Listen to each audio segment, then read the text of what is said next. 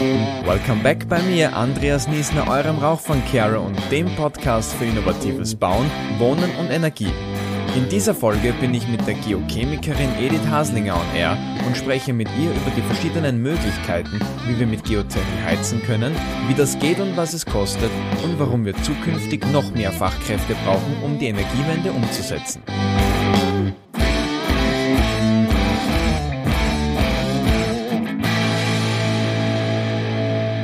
Bevor es jetzt losgeht mit der Folge, noch ganz kurz in eigener Sache.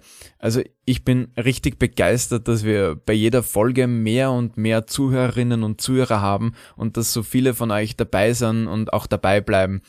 Wir versuchen interessante Themen zu finden und euch Infos zu liefern, an die man jetzt normalerweise nicht so leicht herankommt und offensichtlich gelingt uns das und ihr findet es hilfreich, worüber wir so plaudern. Meine Gäste und ich machen das, äh, weil wir von der Sache überzeugt sind. Wir bekommen und wir wollen dafür kein Geld und deshalb gibt's auch in diesem Podcast, wie ihr wahrscheinlich schon gemerkt habt, keine Werbung. Unser Projekt lebt von der Community, also von euch da draußen, ihr seid sozusagen unsere Rauchfangcare-Crowd.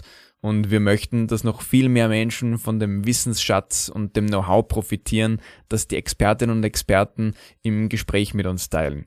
Deshalb eine Bitte von mir, wenn ihr den Podcast cool findet, wenn er euch geholfen hat oder wenn ihr jemanden kennt, der gerade zu einem der Themen Infos sucht, dann erzählt von uns. Redet mit euren Freunden über den Podcast oder postet eine Folge, die ihr besonders interessant und spannend findet auf eurem Lieblings-Social-Media-Kanal. Wir freuen uns wirklich über jedes Shoutout von euch und über jede neue Zuhörerin und jeden neuen Zuhörer. So, und jetzt gehen wir zu Teil 2 unseres Geothermie-Specials. Heute freue ich mich über ein Gespräch mit Tiefgang, das nächste seit der letzten Folge. Und mein heutiger Gast muss immer äh, dran denken, auch Mädchen spielen gerne im Dreck. Sie beschreibt sich selbst als Geochemikerin mit einer Leidenschaft für geothermale Energiegewinnung. Sie ist stellvertretende Obfrau des Vereins Geothermie Österreich und forscht am AIT, also am Austrian Institute for Technology, zu geothermalen Wärme- und Kältenetzen und wie man den Untergrund als Energiespeicher nutzen kann. Herzlich willkommen, Edith Haslinger. Hallo Andreas und danke für die Einladung. Edith, äh, seit dem letzten Gespräch mit der Cornelia weiß ich ungefähr, was eine Geologin macht und so aus der Schule kann ich mir auch etwa vorstellen, was eine Chemikerin macht. Hm. Aber was ist Geochemie und wie bist du zu diesem Thema gekommen? Ja, also zum Thema Geochemie bin ich erst später gekommen im Laufe des Studiums, aber angefangen hat äh, das Thema Geologie schon in der Kindheit, wie du schon richtig gesagt hast am Anfang. Auch Mädchen spielen gern im Dreck und im Gatsch. Äh, äh, ich habe auch schon von also wie viele äh, eigentlich angefangen, äh, schon von Kindheit weg äh, Steine zu sammeln, habe meine Eltern immer Freude, indem ich ins Urlaubsgepäck irgendwie Steine vers versteckt habe im Koffer und die haben sich dann gewundert, warum ist der Koffer am Ende der Reise viel schwerer als am Anfang beim Anreisen. Ähm, da habe ich dann immer die Verstecke im Koffer genutzt äh, und diese Leidenschaft für, für, für Steine und, und auch im Wasser herumhüpfen und in Sand spielen und Sandgraben und Steine klopfen, die habe ich eigentlich seit der Kindheit nicht mehr verloren und habe es dann im Endeffekt äh, zum Beruf gemacht und ich sammle noch immer gern Steine. Das ist mir geblieben. Äh, die Handstücke werden immer größer, also von der Kindheit haben wir so kleine Stücke und je älter ich werde, desto größer werden die Handstücke. Mittlerweile sind wir bei Bohrkernen. die habe ich aber nicht mehr im Koffer dann, aber manchmal im Auto. Was wiegt so ein Bohrkern? Das kommt natürlich äh, drauf an. Also erstens, welcher Bohrdurchmesser man hat und, und auch äh, welches Gestein man hat. Also das äh, richtet sich nach der Dichte des Materials. Mhm. Und die ist natürlich unterschiedlich, wenn man in ein Sediment, also in einen Sandstein zum Beispiel bohrt. Das ist was anderes, als wenn man im Festgestein bohrt. Also da, da kommen dann schon einige Tonnen zusammen. Also die tut man dann wirklich nicht mehr in den Koffer. Äh, aber genau, also das kommt natürlich drauf an. Also nicht handgepäckstauglich. Nicht handgepäckstauglich, nein. Mit der Cornelia habe ich äh, in der letzten Folge darüber gesprochen, was Geothermie überhaupt ist und wie sie funktioniert. Der, die Stromerzeugung jetzt einmal ausgeblendet. Äh, wir können Geothermie auch direkt zum Heizen nutzen. Wie bringe ich jetzt diese Wärme eigentlich in mein Haus? Welche Möglichkeiten habe ich da? Genau, also die Cornelia hat ja schon ausgeführt, die verschiedenen Tiefenstufen von der Geothermie. Also die direkt zur Heizung äh, kann man äh, Geothermie dann nehmen, wenn man eher in Richtung der tiefen Geothermie unterwegs ist, also wo die Temperaturen im Untergrund so hoch sind, dass man das direkt zum Beispiel, also wenn sie so hoch sind, dass man zum Beispiel gleich eine Fernwärmeleitung versorgen kann äh, oder das eben zum Direktheizen nutzen kann. Da muss man aber schon dementsprechend weit runtergehen. Mhm. Äh, und irgendwie, was die meisten Leute eher interessieren wird, ist eher die sogenannte oberflächennahe Geothermie, also alles bis 300 Meter unter Geländeoberkante. Äh, das ist die oberflächennahe Geothermie und das ist jetzt die, die im, also im, im Wohnbau, im, im Einfamilienhausbereich die interessante äh, Gewinnungsform ist. Da haben wir halt, äh, auch unterschiedliche Tiefenstufen. Du kannst dich vielleicht an den geothermischen Gradienten erinnern. Ja. Also genau, also alle ähm, 100 Meter steigt die Temperatur um drei Grad. Äh, das heißt, wenn man jetzt von ganz klassischen Gewinnungsformen, äh, die die meisten Hörer und Hörerinnen im Kopf haben werden, also Tiefensonden, Flachkollektoren, Grundwasserwärmepumpe. Da sind wir je nachdem äh, bei einer äh, Durchschnittstemperatur zwischen 10 und 15 Grad Celsius und das ist die Temperatur, die man dann nutzen kann. Und dann braucht man aber, um das auf, den, um das, auf das notwendige Vorlauftemperaturniveau äh, des Wärmeverteilsystems zu bringen, ähm, braucht man dann in der Regel eine Wärmepumpe, um das äh, Temperaturniveau äh, anzuheben. Und wenn ich jetzt eine, eine, wenn ich mich jetzt entschließe als Häuselbauerin oder Häuselbauer, ich möchte jetzt mit Geothermie heizen, äh, wie schaut denn das konkret aus? Das heißt, es gibt verschiedene Möglichkeiten, verschiedene Kollektorarten, wenn man so das nennen möchte. Äh, was passiert da bei diesen verschiedenen Kollektorarten in meinem Garten? Genau, vielleicht sollten wir uns einmal eingangs unterhalten, was für Kollektorarten gibt es überhaupt? Das ist deswegen wichtig, äh, weil also die meisten kennen Erdwärmesonden oder Tief Tiefensonden, wie es oft genannt werden, äh, oder Flachkollektoren. Viele kennen auch Grundwasserwärmepumpen, also Brunnen zur thermischen Grundwassernutzung. Aber es gibt außer diesen drei Formen, die sehr bekannt sind, auch noch viele andere Formen, äh, die man auch nutzen kann. Das sind einerseits, äh, können das Ringgrabenkollektoren sein, also die werden spiralförmig, zum Beispiel am, am Grundstücksrand verlegt. Dann gibt es auch andere Arten von Spiralkollektoren, die man vertikal oder horizontal äh, anbringen, also einbringen kann. Auch so äh, Ringgrabenkollektoren kann man auch stehend, also in so Schlitzen äh, anbringen. Dann gibt es auch äh, die sogenannten erdberührten Bauteile. Das sind also die Betonkernaktivierung kennen, äh, kennen viele, also da, wo man zum Beispiel Garagen oder die, die, äh, die Fundierungen von Gebäuden thermisch aktivieren kann. Das ist auch erdberührt, äh, erdberührte, Bau, thermisch aktivierte Bauteile.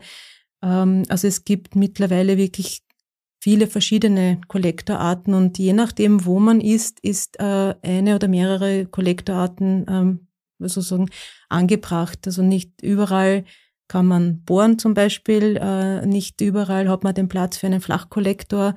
Und ganz wesentlich ist es, dass man sich anschaut, wo, wo, wo ist man praktisch, also wie, wie ist das Gebäude, wo ist es, äh, wie viel Platz hat man, ist es ein Neubau, wo man sie praktisch austoben kann? Ist es ein Bestandsgebäude? Ist es ein Bestandsgebäude hm, ein, sozusagen zum Sanieren oder ist es eigentlich eh noch halbwegs gut?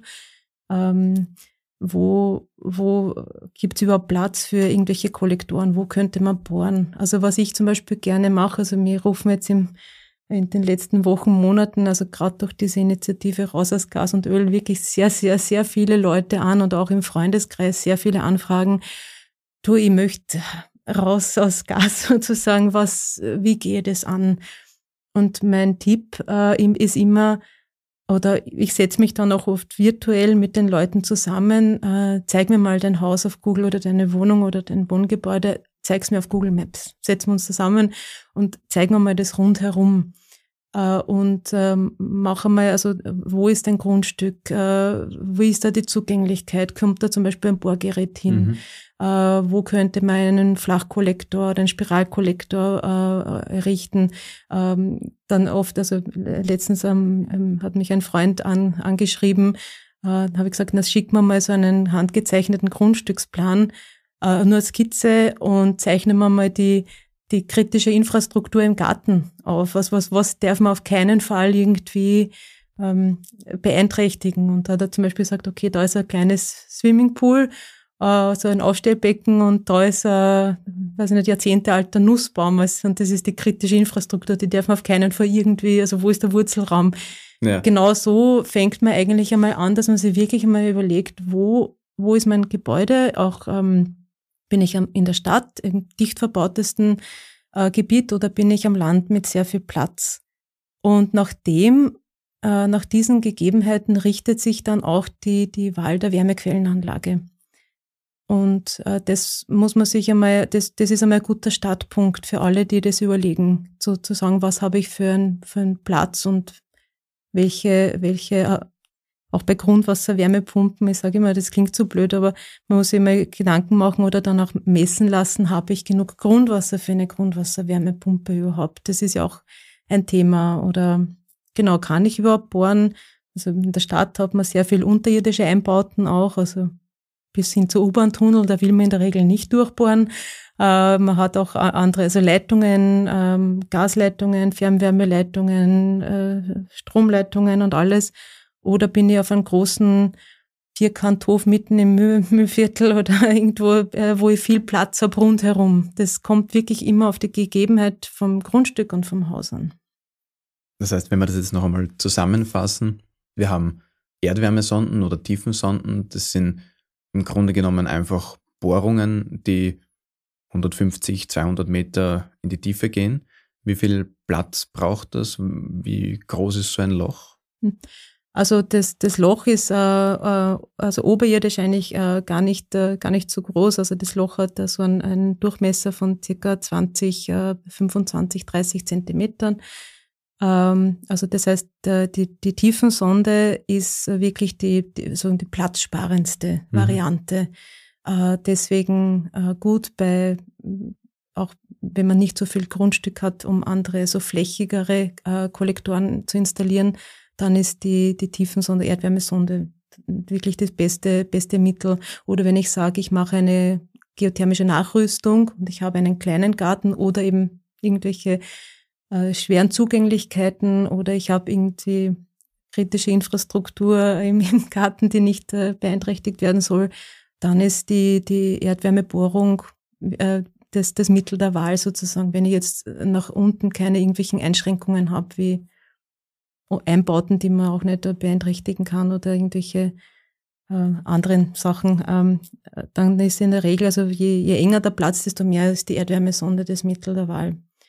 Wenn ich jetzt äh, in einen, also wenn ich einen Neubau plane, wenn ich gerade frisch Haus baue und habe ein Grundstück, das sowieso mal frisch bebaut wird, dann habe ich äh, freie Auswahl. Dann kann ich je nach äh, teilweise Vorliebe, aber natürlich auch äh, Investitionsbudget äh, kann ich dann sozusagen meine Mittel frei wählen. Also da kann ich bohren, da kann ich Ringgrabenkollektoren, da kann ich Spiralkollektoren, da kann ich, wenn es Wasser gibt, Grundwasserwärmepumpe machen. Also im Neubau ist es äh, einfach, im Bestand muss man sich halt wirklich, das ist wirklich eine, eine Abwägensache von Haus zu Haus oder Rahmenbedingungen muss man sich halt wirklich im, im Einzelfall anschauen. Ja. Und da bleibt mir bei so einer Erdwärmesonde im Garten irgendwas Sichtbares über, irgendein Kanaldeckel oder irgendwas? Oder kann ich den dann wirklich komplett zuschütten und sehe ich da im Garten nur Wiese? Man sieht im Garten nur Wiese. Äh, also das heißt, äh, äh, die, die Bohrungen werden gemacht. Ähm, also der Bohrprozess beginnt natürlich an der, an der Oberfläche.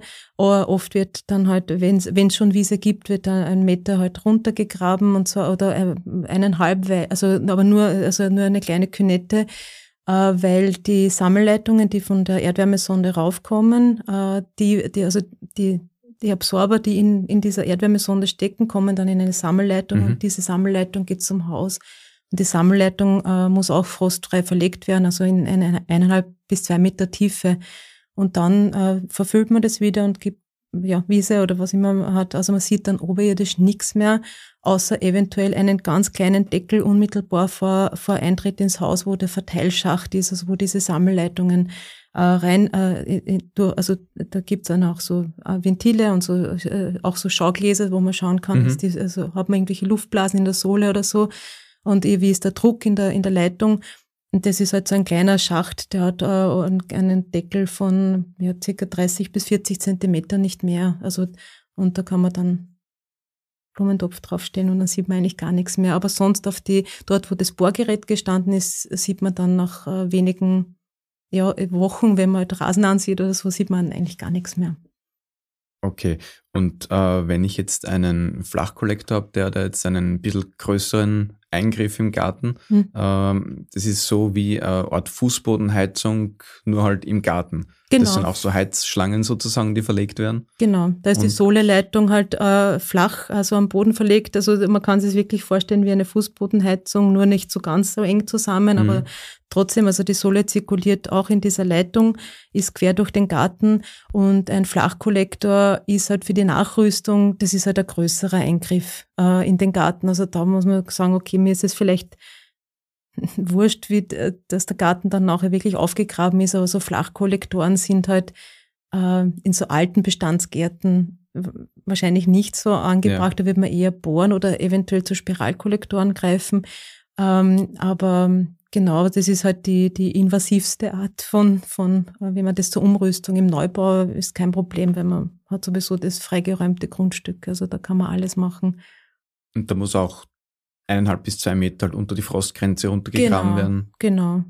Genau so ist es, genau. Und dann äh, wird, wird es halt flächig im Garten. Und ich meine, die Absorberlänge ist eigentlich gleich äh, wie bei einer Erdwärmesonde mehr oder weniger dimensioniert. Mhm. Man hat halt nicht diesen Temperaturvorteil, den man halt gewinnt mit einer Tiefenbohrung äh, weil die, die Flachkollektoren, also so man kann so sagen, so bis 10, 15 Meter äh, hat die Solarstrahlung, also die Sonnenenergie von oben auch noch einen äh, Einfluss. Das ist sozusagen die Pufferzone zwischen ja. der, der, Atmosphäre und der, der Lithosphäre, also der, er der Erde hat man, die Solarstrahlung hat nur bis circa 10 bis 15 Meter in den Boden rein eine Auswirkung und danach beginnt halt die richtige Erdwärme. Äh, also das heißt, man ist dann, äh, man ist dann mehr als bei der Erdwärmesonde ähm, irgendwelchen Schwankungen, also, ähm, also Wetterschwankungen und, und, unterliegt den Wetterschwankungen, aber sonst ist es eigentlich gleich. Also man rechnet genauso, äh, wie viel äh, Kollektorlänge, also Schlauchlänge brauche ich, damit ich meine Erdwärme, die ich brauche für die Wärmepumpe äh, gewinnen kann. Also es wird berechnet und dann kann man sich ausrechnen, also wie viel Quadratmeter Garten äh, brauche mhm. ich. Also muss ich, muss ich sozusagen dem widmen, aber dann auch auch bei dem Flachkollektor gilt oder bei allen anderen, man tut dann äh, Erde wieder drauf, also entweder ähm, die, die sozusagen die in situ, also die eh schon dort ist, also tut man wieder drauf, oder man kann auch so, also so Ringgrabenkollektoren oder so, die so ins Schlitzen, der wird oft so also wie, wie Kabelsand verlegt oder wird und wird dann eigentlich verdichtet, dann kommt so eine Humuserde drauf und dann kann man Rasen verlegen oder Wegplatten oder was immer man machen will. Irgendwas, was tief wurzelt, sollte man dann aber nicht ja, also ist so Pfahl, äh, genau, also auf das muss man schon aufpassen oder auch, äh, wenn man sagt, man, man möchte auch ein Pool irgendwann einmal graben oder irgendwie man hat irgendwelche Tiefwurzler oder ich weiß nicht, man will Weinstöcke einsetzen, dann sollte man... Dann nicht dort. Dann nicht dort, weil das kann natürlich, also es gibt also mechanische, äh, also durch Wurzeln, also die finden sie schon den Weg dann durch, aber man sollte es nicht drauf ankommen lassen. Also mhm. man sollte sich schon Gedanken machen, okay, wo äh, wo mache ich vielleicht einmal mal, äh, keine Ahnung, äh, wo muss ich Schaukelgestell machen. Ich meine, die, die betoniert man nicht so, so tief ein, aber doch, man muss halt schon ein bisschen vorausplanen, wo werde ich immer gut viel Platz haben, aber irgendwie so flachwurzelnde ja, Sträucher oder so ist in der Regel kein Problem. Und die Ringgrabenkollektoren, das sind so spiralförmig verlegte, auch Schläuche-Kollektoren. Gen die sind vom Durchmesser ungefähr so wie ein größerer Reifen. Äh, also ein bisschen, ein bisschen größer. Äh, also für den Ringgrabenkollektor, da wird äh, sozusagen eine Baggerschaufel Breite breit eine Künette ausgehoben. Das wird in der Regel am Grundstücksrand gemacht, damit es halt platzsparend ist. Und das ist eigentlich auch eine, eine sehr gute, sehr gut geeignete Technologie, weil man dann sich um die Fläche in der Mitte eigentlich überhaupt keine Sorgen mehr machen muss. Ja? Also da wird am Grundstücksrand wird eine so Baggerschaufelbreite ähm, ausgehoben, auch so ein, also eineinhalb bis zwei Meter tief. Und dann werden die die äh, Absorberschläuche werden direkt von so einer Haspel, aber das wird auch bei Erdwärmesonden runtergelegt und dann wird das ähm, äh, ja schön geordnet aufgelegt, also so, dass sich die, da gibt es unterschiedliche Verlegeformen. Äh, da schaut man auch, ist es zum Beispiel, also die Überlappung der, der einzelnen Ringe sozusagen, äh, also das ist ein durchgehender Schlauch, der so ringförmig gelegt wird. Mhm. und da schaut man, da gibt es unterschiedliche Formen, auch je nachdem ist es so die Vorlauf- oder die Rücklaufseite, überlappen sich die Ringe, überlappen sie sich zur Hälfte, zu einem Drittel, also da gibt es so ganz spezielle Verlegemuster und da gibt es schon äh, darauf spezialisierte Firmen und Installateure, äh, die, die das machen, also diese Ringgrabenkollektoren. Und das ist sicher auch, wenn man eben den, den Platz hat, auch für die Nachrüstung, äh, auch eine ganz gut geeignete, weil das eben viel weniger invasiv im Garten mhm. ist, als wenn man jetzt Flachkollektoren macht. Also das ist so ein, ein guter Kompromiss zwischen, äh, zwischen Flachkollektor und Erdwärmesonde. Genau. Und was man dann noch als Möglichkeit über haben, ist eben die, die Grundwassernutzung, also mhm. die direkte Grundwassernutzung. Da wird, da glaube ich, braucht man zwei Brunnen, einen Entnahmebrunnen und einen Schluckbrunnen mhm. und Grundwasserzugang. Also der muss vorhanden sein, das ist klar. Wie tief muss man da runter? Äh, das kommt natürlich auch darauf an, äh, wo man ist und wie tief das Grundwasser liegt, also mhm. der nutzbare Grundwasserkörper. Also, Habe ich überall Grundwasser? Nein, äh, also okay. man, ja, äh, ja, eigentlich schon.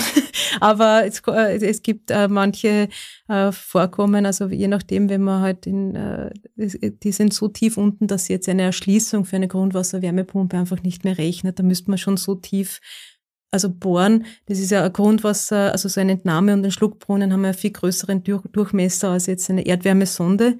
Ähm, das heißt, äh, wenn man da jetzt äh, 100 T-Meter runter müsste, dann, dann wäre das ein viel größerer Aufwand. Also ab, ab einer gewissen Tiefe Gewinnung zahlt es einfach nicht mehr aus. Mhm. Und äh, aber jetzt, wenn man so im, im, also im Normalbereich, wo man halt, äh, also vor allem bei den bei Flüssen hat man oft Grundwasserkörper in also sozusagen als Begleitstrom, also Grundwasserstrom begleitend.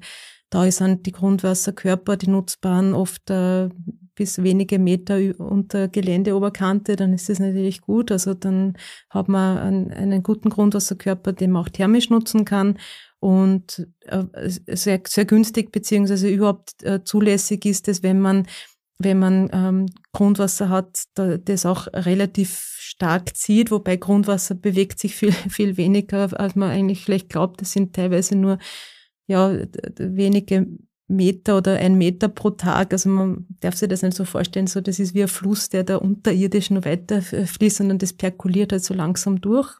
Ähm, wenn man jetzt in so einem äh, Flussbegleitstrom ist. Ähm, und da, da wird dann auch zum Beispiel von der Wasserrechtsbehörde, die ja solche Anlagen genehmigt, geschaut, äh, ist der Grundwasserkörper mächtig genug, ergiebig genug, dass da halt das thermisch genutzt wird, weil da braucht man ja auch einiges an, einige Liter pro Sekunde an, an Schüttung, dass man die Wärmemenge rausziehen kann. Man muss das auch wieder, äh, also wieder rückführen und man darf auch nicht zu viel den Grundwasserkörper abkühlen oder aufwärmen. Das wird halt genau geschaut, dass man den nicht übernutzt und einseitig nutzt und das heißt, bei der direkten Grundwassernutzung beeinflusse ich schon auch, wenn jetzt jemand anderer das Grundwasser nutzt, dessen Grundwasser. Ja, Temperaturtechnisch. Temperaturtechnisch ja, aber das wird genau jetzt, also und immer stärker äh, auch von den Wasserrechtsbehörden beachtet.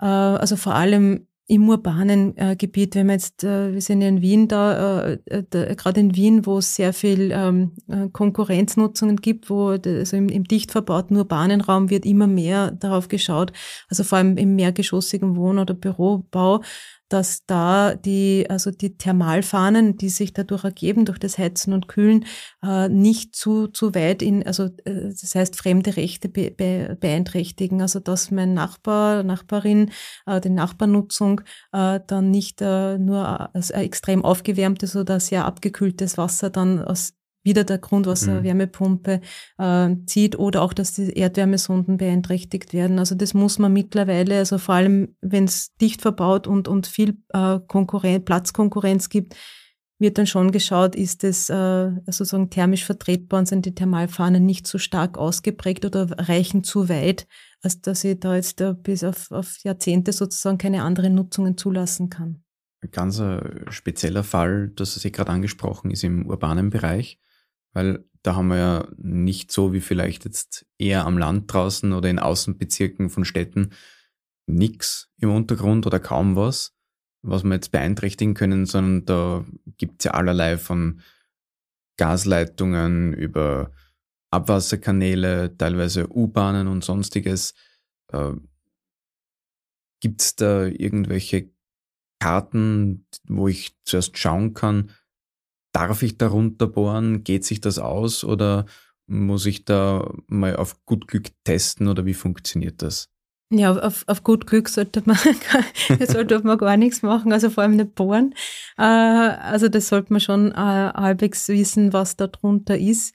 Ähm, also vor allem wirklich im innerstädtischen Bereich, wo es halt wirklich U-Bahnen und so weiter gibt. Ähm, also erstens gibt's da, also wenn wir jetzt in, in Wien bleiben, aber es gibt schon sehr gute, also von allen, also von Wien oder auch von anderen Bundesländern, schon sehr gute geografische Informationssysteme. Die sind nicht unterschiedlich äh, im Detaillierungsgrad, die sind unterschiedlich in ihrer Zugänglichkeit, ist es alles öffentlich zugänglich oder nicht.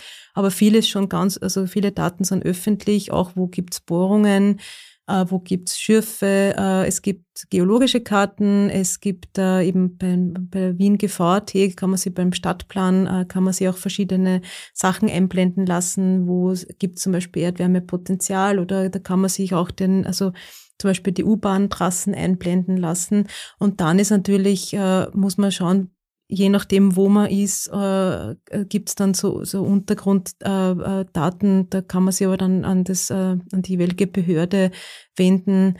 Das ist sowieso dann irgendwann angebracht, wenn man näher drüber nachdenkt, dass man sagt, okay, ich plane das, äh, muss ich da irgendwas beachten?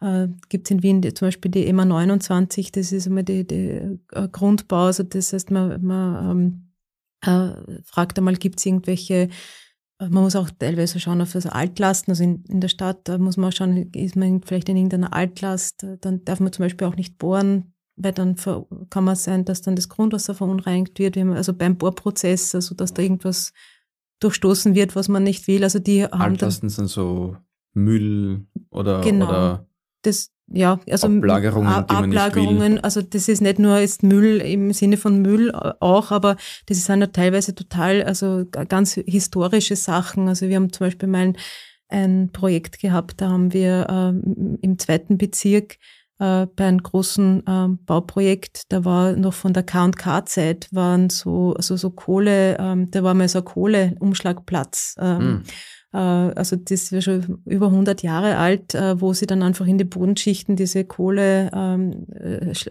ähm, äh, abgelagert hat. Und da muss man halt auch schauen, genau, also das muss nicht jetzt den rezenten Müll sein, sondern es gibt da Bauschutt und so weiter.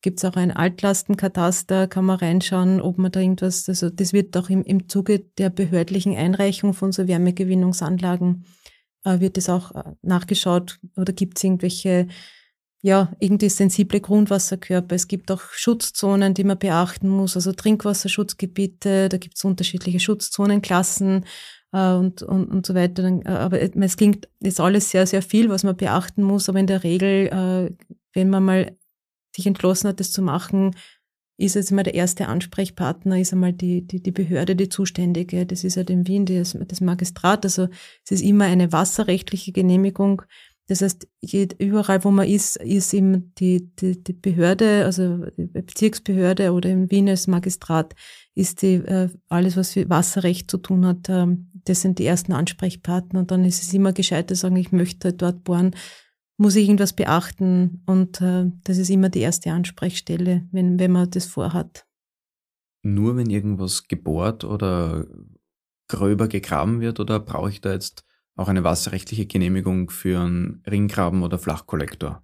Na, da braucht man eigentlich äh, keine, also äh, so, so flach, äh, flache Systeme sind eigentlich äh, also bewilligungsfrei, also mhm. sind nicht wasserrechtlich anzuzeigen.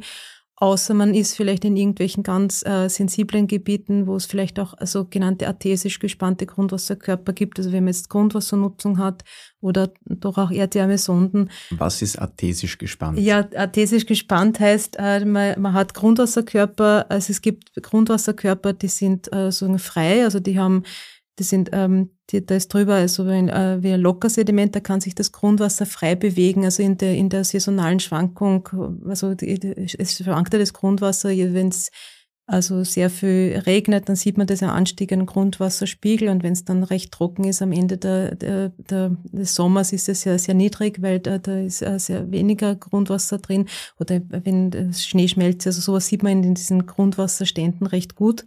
Ähm, und artesisch gespannt heißt, man hat, äh, der Grundwasserkörper ist unter einer, also einer dichten Schicht, äh, die eigentlich den Grundwasserkörper abdichtet. Äh, dann kommt der Grundwasserleiter und dann ist vielleicht wieder eine dichte Schicht. Das ist zum Beispiel in Wien recht oft. Das ist geologisch bedingt. Und das heißt, der Grundwasserkörper steht unter Spannung, also das heißt mhm. artesisch gespannt.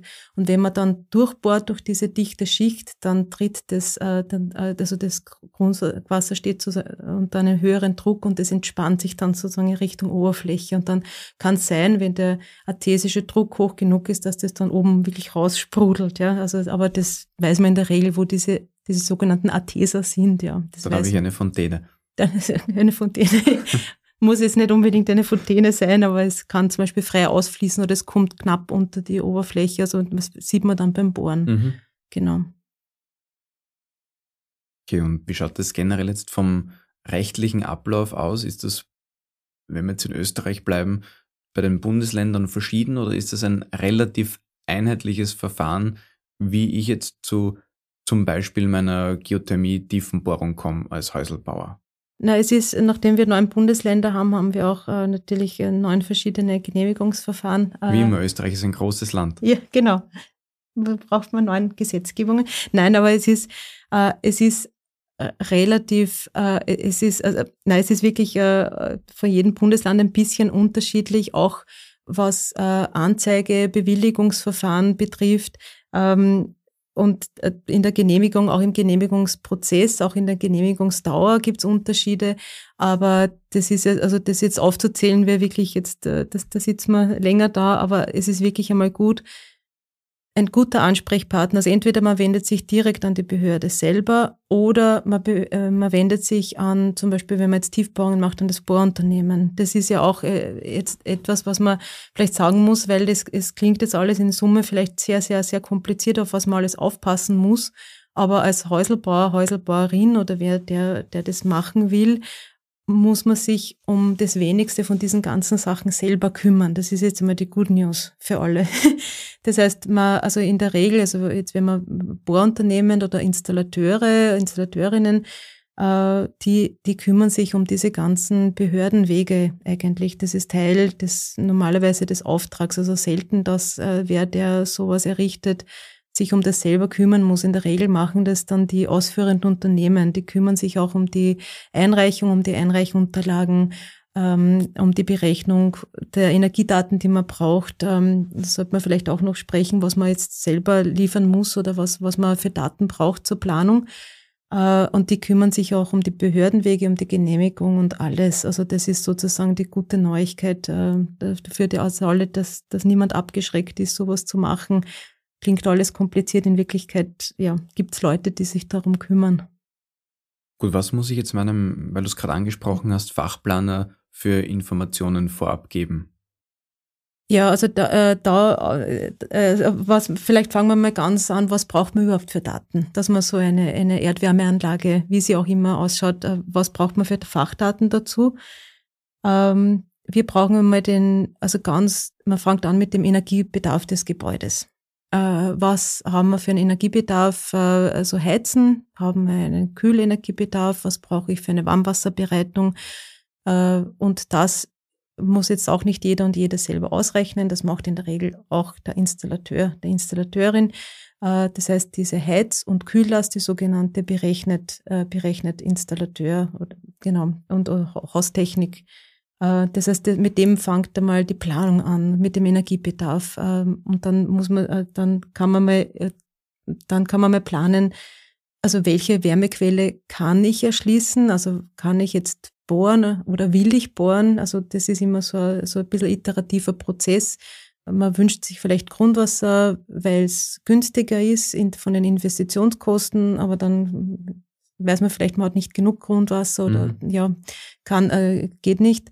Dann kann man so in Richtung äh, andere Kollektoren überlegen. Also das heißt, welche Wärmequelle äh, soll erschlossen werden? Und dann ist, welche Wärmequelle kann ich erschließen? Also welche kann ich eben, kann ich eben tief bohren? Kann ich äh, irgendwelche flachen Kollektoren? Kann ich Grundwasser nutzen?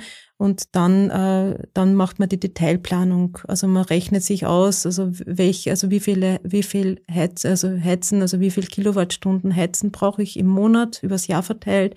Wie viel möchte ich kühlen? Äh, möchte ich Warmwasser bereiten, jetzt auch mit der Wärmepumpe. Es gibt ja Wärmepumpen, die haben schon so also äh, Frischwasserauskoppelung halt für die Warmwasserbereitung. Ähm, also was musste, was, was verlange ich mit meinem Gebäude, dem Untergrund ab? Das ist, das fängt an beim Einfamilienhaus, geht aber bis zum mehrgeschossigen Wohnbau, sind es immer dieselben Abläufe. Also was ist mein Gebäude, äh, was verlange ich dem Untergrund ab, also was hätte ich gern von, vom Erdreich, dass es mir liefert und dann muss man sich ausrechnen, kann es mir das liefern und mit welchen Kollektoren, also mit welcher Technologie, Erschließungstechnologie kann ich das möglichst kostengünstig umsetzen, was ich, was ich brauche. Ja, und dann, äh, dann ist eigentlich schon dann die Detailplanung, also wenn wir jetzt zum Beispiel bei Bohrungen bleiben, wo, wie viele Bohrmeter braucht man? Also das sind so Vorberechnungen, die, die, die machen wir eigentlich auch schon so routinemäßig. Also wie viele Bohrmeter brauche ich oder wie viele Absorberlänge brauche ich? Mhm. Also wie viele Meter brauche ich, damit ich dem, dem Untergrund diese Wärme entziehen kann, die ich brauche? Ähm, und das wird berechnet und dann schaut man an, wie geht sich das am Grundstück aus. Also habe ich genug Platz äh, für einen Flachkollektor, Ringgrabenkollektor? soll ich doch in Richtung Bohrungen gehen, äh, mache es vertikal, horizontal oder Mischform draus und äh, dann, dann kann man schauen, welche Wärmepumpe brauche ich, also welche Kilowatt Leistung brauche ich von der Wärmepumpe und dann geht man schon in Richtung Detailplanung, Einreichung, genau und so weiter. Und wie gesagt, um das kümmern sich dann die ausführenden Unternehmen wie Bohrmeister oder, oder Installateure. Super, das heißt, ich brauche mich im Grunde um nicht wahnsinnig viel kümmern, äh, wenn ich selber jetzt der Auftraggeber bin oder die Auftraggeberin, sondern das machen dann für mich die Spezialisten, die das hoffentlich, da kommen wir dann vielleicht ein bisschen später auch noch mhm. dazu, zur Ausbildungsseite, äh, gelernt haben und das auch schon öfter gemacht haben und auch die Erfahrung damit haben. Genau. Wenn wir jetzt zur Wärmepumpe kommen, grundsätzlich eine Wärmepumpe macht ja nichts anderes als ein bestimmtes Temperaturniveau nehmen und durch einen Kompressionsprozess auf ein höheres Temperaturniveau zu bringen. Wie bekomme ich jetzt überhaupt diese Wärme in die äh, Wärmepumpe hinein? Das heißt, äh, jetzt habe ich Schläuche verlegt im Garten beziehungsweise in die Tiefe hinuntergebohrt und was ist da in diesen Schläuchen drinnen? Was fließt da? Was mhm. dampft da? Genau. Was kommt da in meine Wärmepumpe? Genau, also in, der, in, den, in diesen Schläuchen äh, ist ein äh, so, sogenannte Sohle drinnen. Ähm, die, die Sohle ist also die Flüssigkeit, äh, die mir, also das ist mein Wärmeträgermedium oder Wärmeaustauschmedium, äh, womit die Erdwärme sozusagen an den Heizungskreislauf übertragen wird. Also wenn wir jetzt bei der Erdwärmesonde bleiben, also wir, man hat in der Regel eine sogenannte Doppel-U-Sonde, also es geht zweimal ein, ein Schlauch runter und wieder kommt wieder rauf und wird dann in einer Sammelleitung, also zum Beispiel im Garten gesammelt. Und diese gehen dann äh, in, ins Haus rein, also in den Technikraum, wo die Wärmepumpe steht. Äh, und dann wird diese Wärme über einen Wärmetauscher in die, also in die, an die, äh, an die Wärmepumpe sozusagen übergeben. Ja, die überträgt diese Wärme in ihren äh, Kältemittelkreislauf und übergibt dann diese Wärme, die sie macht, äh, durch den Kompressionsprozess äh, gibt es dann in den Heizungskreislauf. Das ist auch wieder über einen Wärmetauscher und dann wird das über Fußbodenheizungen geschickt. Die Sohle äh, äh kommt jetzt ein bisschen darauf an, wo man ist. Also die Sohle kann äh, äh, ein reines Wasser sein. Also die, reines Wasser ist, ist dann ähm, ähm, also wird dann eingesetzt, wenn man, in, also in, in, vor allem in warmen Klimaten, wo es auch in der, in der, also wo es keinen, also so Frosterscheinungen im Untergrund kommt, also im mediterranen Raum zum Beispiel, mhm. Braucht man in der Regel jetzt kein Frostschutzmittel in der, in, in, im Wasser drinnen, sondern kann man mit Reinwasser fahren. Ähm, und äh, bei uns in unseren Breiten kommt in der Regel auch äh, ins Wasser kommt auch eine, ein gewisser Prozentsatz an, an Frostschutzmittel. Also das ist äh, Monoethylenglykol äh, in, in unterschiedlicher Prozentuierung. Äh, also äh, hat natürlich einen, einen ganz niedrigen Gefrierpunkt. Das heißt, es friert nicht ein, also in unseren Temperaturbereichen.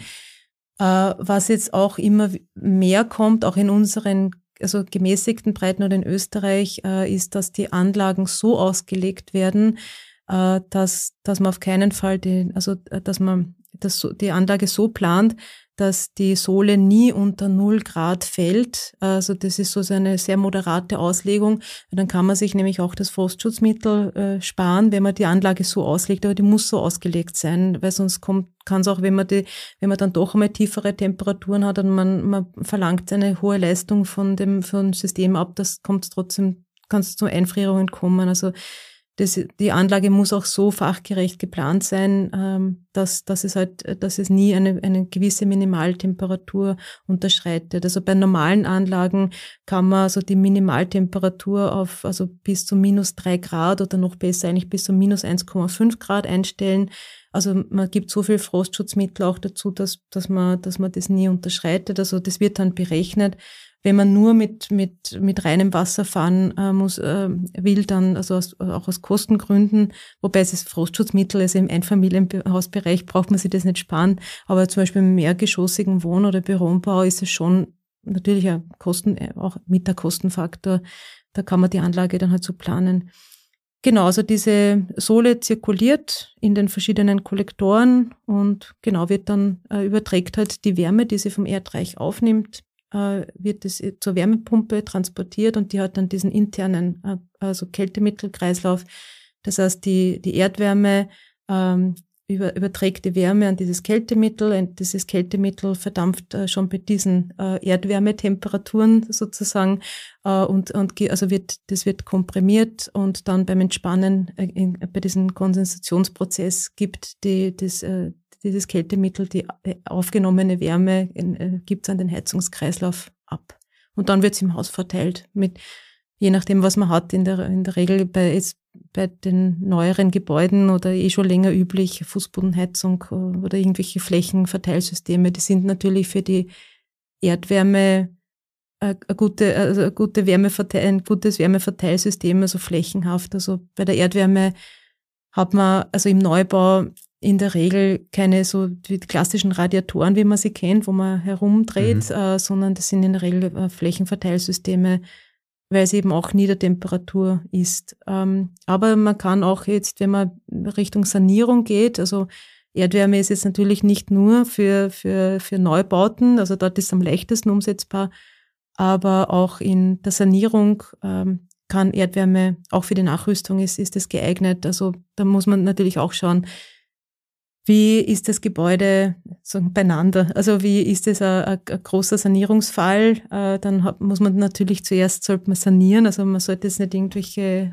ausgehängten Fenster oder irgendwelche löchrigen Mauern mit Erdwärme versorgen. Aber wenn jetzt also wenn man jetzt sagt, man macht zum Beispiel ohnehin einen Fenstertausch oder so das Fenster, das ist immer so ein kritisches äh, Ding also man kann, man muss jetzt aber nicht ein, ein tiptop neues Gebäude, sondern man kann auch äh, im Zuge einer Sanierung auch das Heizung, Heizungssystem tauschen und da kann man auch solche äh, Bohrungen noch zum Beispiel nachrüsten. Also man kann, das gibt's auch jetzt immer wieder, mittlerweile eh schon ganz, gibt's ein paar prominente Beispiele, wo auch in historischen, auch in denkmalgeschützten Gebäuden äh, die Erdwärme also nachgerüstet wird. Also und mittlerweile sind die auch die Bohrgeräte äh, so klein, dass man auch in zum Beispiel in, in Altbauten in, in, durch, durch die Tür reinfährt in den Innenhof und dort bohrt oder auch in Kleingärten. Äh, Bohrgeräte werden auch mit dem Hubschrauber in auf alpine Hütten geflogen.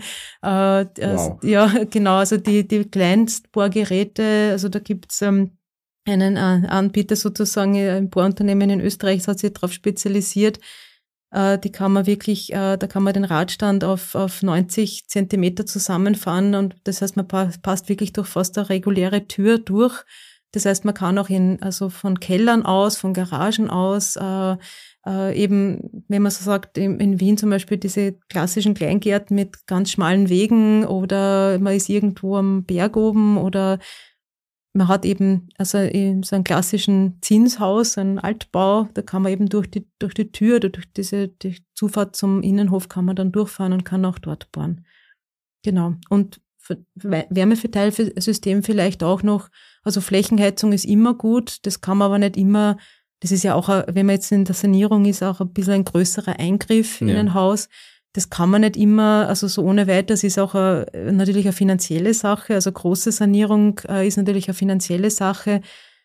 Äh, die Komponentenhersteller, also die Radiatorenhersteller zum Beispiel, äh, die haben auf das natürlich auch schon reagiert. Die, da gibt schon ganz äh, tolle, findige Lösungen. Also erstens gibt schon Niedertemperatur-Radiatoren, die man wirklich nachrüsten kann, wo man nur den Radiator austauscht, der halt äh, gut geeignet ist für Niedertemperaturverteilung. Also das heißt, dass die die Konvektion ein bisschen vorangetrieben wird mit so kleinen Ventilatoren. Äh, es gibt auch äh, so Flächenradiatoren zum Nachrüsten.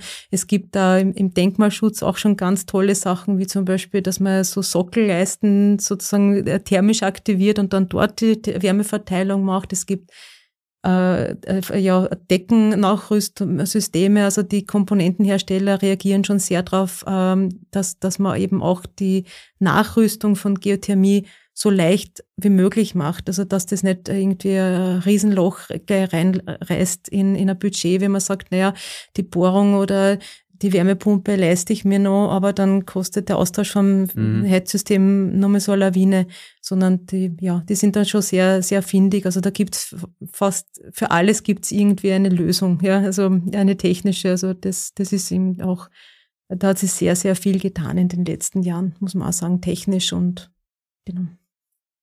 Du hast jetzt schon einen guten Punkt angesprochen, liebe Edith, nämlich die Kosten. Das ist ja bei der Heizung grundsätzlich immer ein Thema und gerade der Geothermie wird ja nachgesagt, dass sie sehr viel Geld verschlingt und teuer ist. Womit muss ich rechnen? Was kostet der Spaß? genau. Äh, also grundsätzlich muss man sagen, äh, je, je weiter wir beim, also wenn wir beim Neubau sind, ähm, sind die, die Kosten einer Erdwärmebohrung oder von einem Erdwärmesystem äh, gar nicht mehr so weit weg äh, von einem, also so einem konventionellen System, von den Investitionskosten. Aber natürlich ist, also gerade wenn man jetzt Bohrungen anspricht, hat man da mit höheren Investkosten zu rechnen. Äh, die guten Neuigkeiten sind, das sinken auch kontinuierlich. Also nur dazu jetzt, wo die Nachfrage sehr hoch ist und sehr viel gebohrt wird, also die Preise sinken auch. Aber jetzt konkret, was kostet es? Äh, bei Bohrungen, also bei Erdwärmesonden kann man rechnen, also der, pro Laufmeter Sonde, die man braucht, äh, so zwischen 40 und 50 Euro, äh, also netto äh, pro Laufmeter Sonde. Das heißt, wenn man 150 äh, Meter, also wenn man in einem normalen Einfamilienhaus, so ganz grob um den Daumen, ähm, da braucht man so also wenn man so ein Einfamilienhaus, 140 Quadratmeter Wohnfläche, so ein ganz ein klassisches, dann braucht man in so circa 150 Meter für Heizen und Kühlen. Das, das Thema Kühlen sollte man vielleicht dann auch noch ansprechen. Also das ja. ist auch der große, einer der großen Vorteile äh, von, der, von der Geothermie, dass man damit auch gleich kühlen kann.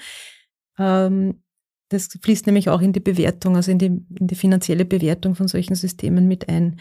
Also äh, wir sind bei, sagen wir mal, 50 Euro am Laufmeter, äh, sind wir bei, bei reinen Bohrkosten inklusive, äh, da ist es schon der Ausbau, also die Schläuche plus das, die Verpressung, also was man mhm. braucht, um die, die Anbindung zu machen, äh, kommt man auf circa 50 Euro pro Laufmeter, also das sind äh, circa siebeneinhalbtausend, also rein rechnerisch äh, siebeneinhalbtausend Meter nur für die Bohrung.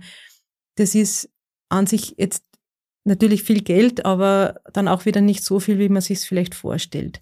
Dann braucht man natürlich noch die, die, Sammelleitungen, dann braucht man die, den Verteilschacht und dann braucht man die Wärmepumpe.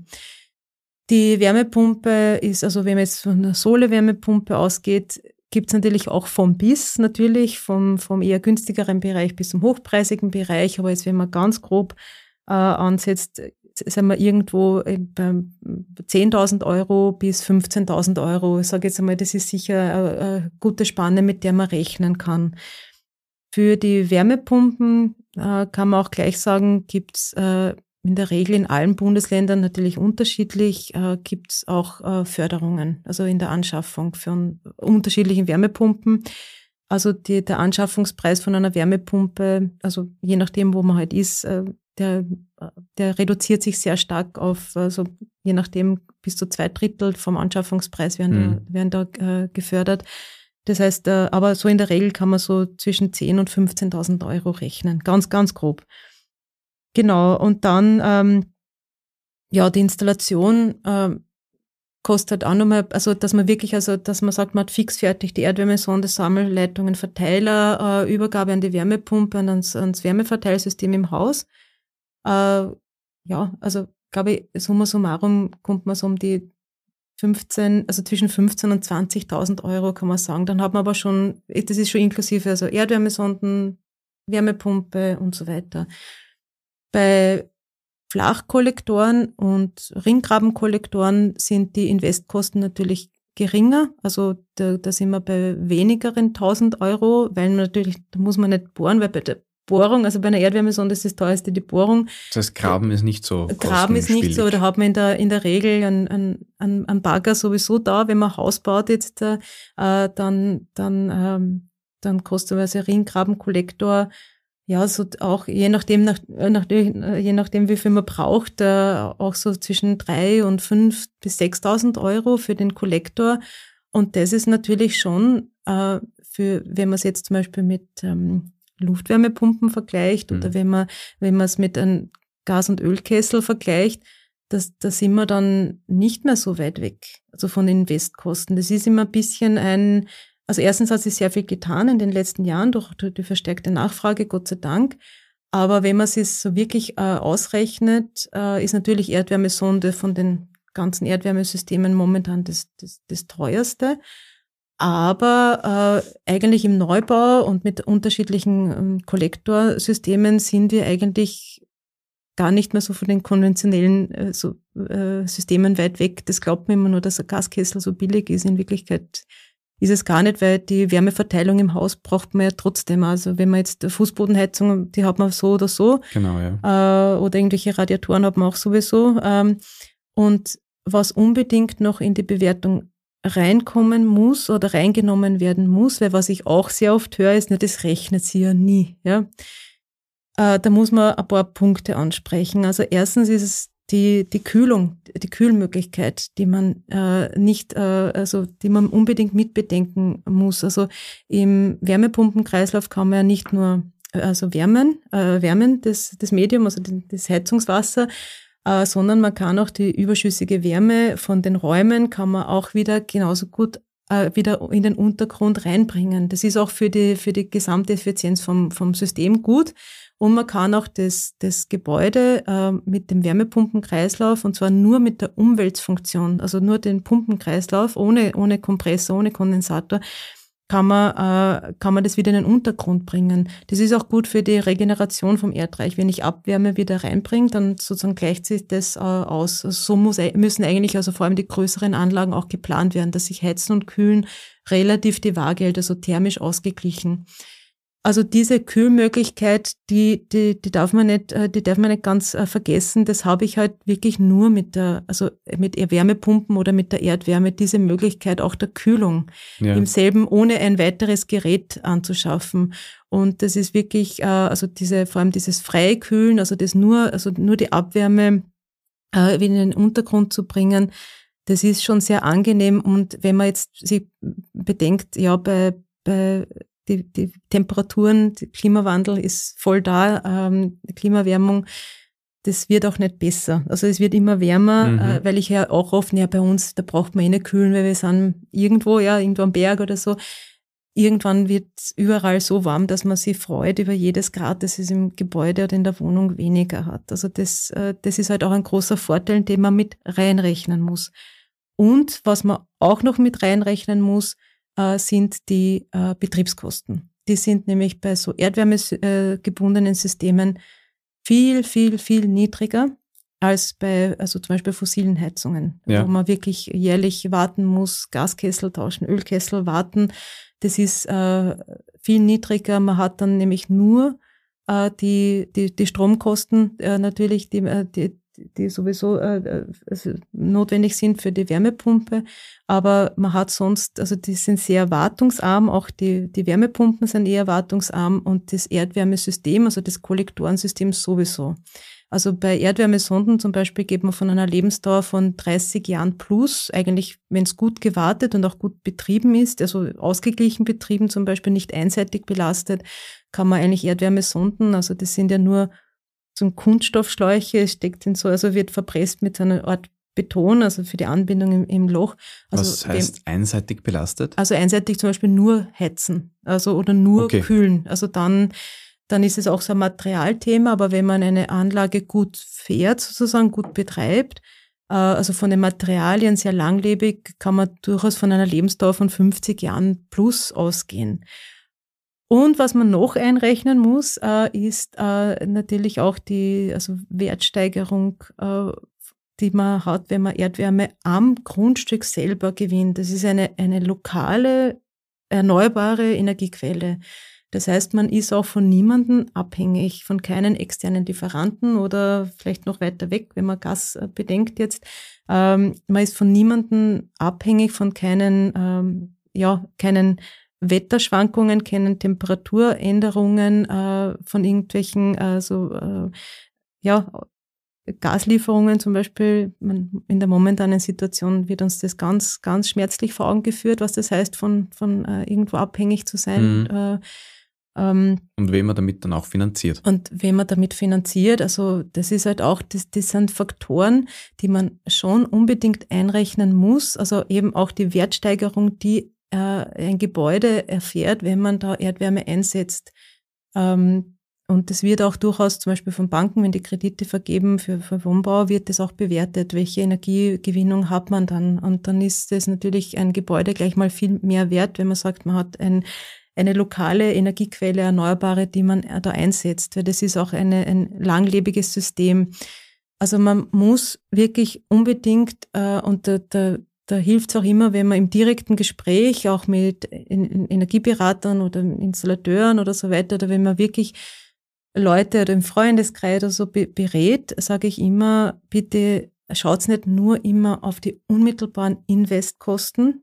Wie gesagt, es gibt auch schon Systeme, die kommen sehr, sehr nah, schon auf wenige, vielleicht 1000 Euro auf fossile äh, hin, äh, sondern überlegt euch auch, was heißt das? Äh, ich ich brauche zum Beispiel, äh, ich, brauche keinen großen Öltank mehr zum Beispiel, oder ich, ich brauche keine Klimaanlage, wenn es draußen heiß wird man muss ganz viele Faktoren einrechnen und dann, und wie gesagt, die Betriebskosten, ähm, also mittlerweile sagt man also beim Einfamilienhaus, also im Neubau rechnet sich so eine Erdwärmeanlage schon nach wenigen Jahren mittlerweile äh, und, und also das, das ist nicht mehr überhaupt keine Rede mehr von, das rechnet sich nie, ja.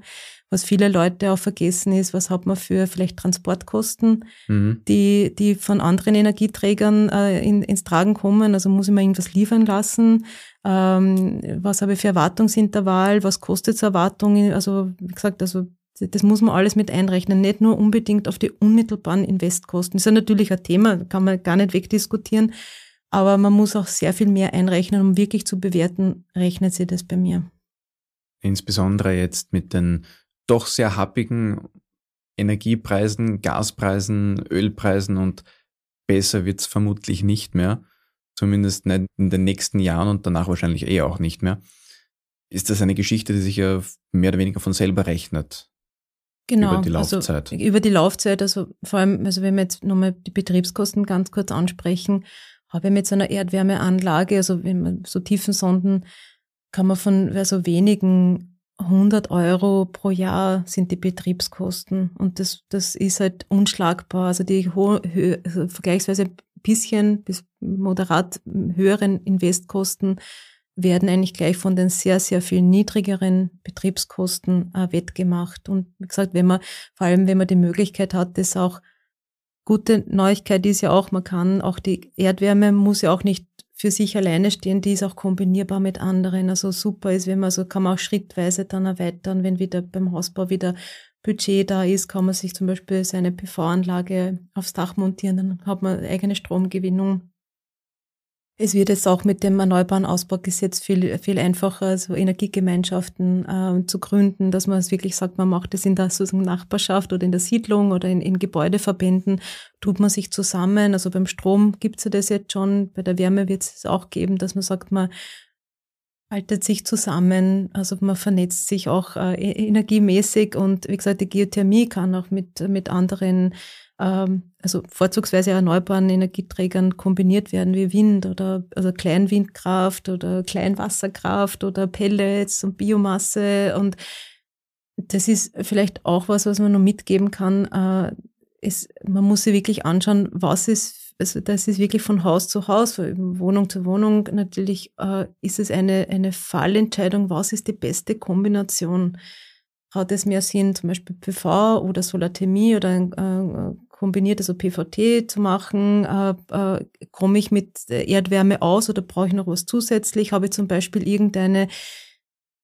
äh, irgendeinen einen großen Verbraucher oder Warmwassergewinnung oder irgendwas, was ähm, keine Ahnung, oder wird im Einfamilienhausbereich wahrscheinlich nicht so oft sein, aber habe ich zum Beispiel irgendein kleines Hallenbad oder ja, gibt es irgendeinen Abnehmer mit einer Hochtemperatur-Dauerleistung, dann kann man sich überlegen, ja, da mache ich dann vielleicht doch Biomasse dazu oder es ist halt kombinierbar. Also für jeden Anwendungsfall, äh, für jedes Haus, für jeden Häuserverband gibt es dann die richtige, Kombination und die, die, die Herausforderung oder eigentlich das, das Schöne dran ist, man, man kann sich wirklich von Fall zu Fall die, die beste und, und intelligenteste Lösung äh, raussuchen. Und eben Geothermie kann vieles, manches nicht alleine, aber man kann es wunderbar mit anderen Energietechnologien kombinieren. Einen guten Punkt hast du ja jetzt schon mehrmals angesprochen, nämlich die Kühlmöglichkeit. Weil wir haben ja bei der Geothermie den Vorteil, dass wir eine ganzjährig gleichbleibende Temperatur haben und natürlich auch im Sommer. Hm? Das heißt, im Sommer ist es vergleichsweise kühl dort unten und dieses, dieses, diese Kühle können wir dann auch nutzen, dass wir das Ganze dann in die Häuser leiten und dementsprechend auch unsere Wärme abführen, beziehungsweise eben umgekehrt die Wärme abführen. Und das ist ja auch gerade im urbanen Bereich, weil da ist es anders wie von dir vor angesprochenen Berghütte, wo man jetzt vielleicht den Kühlbedarf noch nicht so hat, weil es doch angenehm ist, auch am Berg droben. Aber gerade in den sogenannten Urban Heat Islands, das heißt viel Beton, viel dicht bebaut, wenig Möglichkeit, wo das Ganze abdampfen kann sozusagen. Mhm. Ähm, da haben wir doch dann einen ziemlichen Heizkörpereffekt. Und da kann eine Geothermie auch einiges machen. Genau, also äh, so Flächen, Flächen sind ja, also auch die Fußbodenheizung, also alles, was flächig ist, ist eine wunderbare, also Wärmetauscher, ist ein wunderbarer Wärmetauscher, also eine Wärmetauscheroberfläche. Das heißt auch in, also von den angesprochenen Urban Heat Islands, also so asphaltierten oder betonierten Flächen, die sich sehr stark aufheizen, ähm, da macht es auch Sinn, die sozusagen thermisch zu aktivieren, also auch äh, Absauberschläuche zu verlegen. Und äh, da machen wir eine Sohle durch und dann äh, ist auch diese, diese Fläche, kann als Wärmetauscher äh, herangezogen werden. Also da haben wir jetzt auch äh, ein abgeschlossenen und ein, ein, bald ein, ein im Bauprojekt, wo man wirklich solche asphaltierten Flächen so thermisch aktiviert und dann äh, nimmt sozusagen die Fläche, nimmt diese solare Überschussstrahlung, die halt äh, kommt. Also in, vor allem im Sommer kennt es jeder. Also wir haben da ein Forschungsprojekt gehabt, da sind wir ausgegangen, also vom, vom Denkbeispiel, also vielleicht äh, viele werden das kennen, äh, in, in der Innenstadt von Wien, das Museumsquartier, der Innenhof, ja, ja, ja. Äh, der ist ja, jeder, der es kennt, am Abend wirklich wunderbar zum Sitzen, äh, sehr lauschig, Gastronomie rundherum, sehr urban, sehr, sehr nett zum Sitzen, also mit diesen Enzis. Äh, wenn man da im Hochsommer untertags ist, ist das wirklich sehr, sehr schwer erträglich, weil sich diese Fläche natürlich äh, sehr stark aufheizt. Und man hat dann dort, also das sind alles denkmalgeschützte Gebäude rundherum, wie man es mhm. halt viel hat. Also nicht nur in Wien, sondern auch also so, so diese Gründerzeit oder historische Gebäude gibt es ja natürlich in vielen äh, Städten und Gemeinden. Ähm, da hat man jetzt nicht diese Begrünungsmaßnahmen oder diese Wasserflächen, die man richten kann zur Kühlung. Und in diesen äh, Gebieten oder auch, wenn man, also ne, muss jetzt nicht auch sehr historisch sein, äh, kann auch zum Beispiel Parkplätze, also jeder, der mal über eine größere Parkplatzfläche im, im, im Sommer gelatscht ist, der, der kennt das, also wie heiß es dort ist. Ja. Und äh, da kann man jetzt äh, eben mit solchen äh, thermisch aktivierten äh, Asphalt- oder Betonflächen, äh, kann man dann die, die Wärme gewinnen. Äh, man führt sie auch ab also die äh, Asphaltfläche kühlt sich dann auch um mehrere Grad ab. Also das Mikroklima an sich verbessert sich schon. Und man hat den tollen Nebeneffekt, dass man diese Wärme dann in äh, so Erdsonden, also Erdsondenfelder sind das, also mehrere äh, Erdsonden einbringen kann und kann dann diese Wärme zur Beheizung von Gebäuden, aber auch zum Beispiel zur Eisfreihaltung äh, verwenden. Und da, also da geht die Reise sehr stark hin. Auch äh, die Stadt Wien äh, ist auch äh, sehr aufmerksam auf diese Technologie geworden, weil das natürlich im urbanen Raum, wo man halt nicht überall eben grünen kann und oder, oder wo es jetzt sehr viele sehr, sehr stark solarbestrahlte Flächen gibt, kann man diese Technologie gut einsetzen.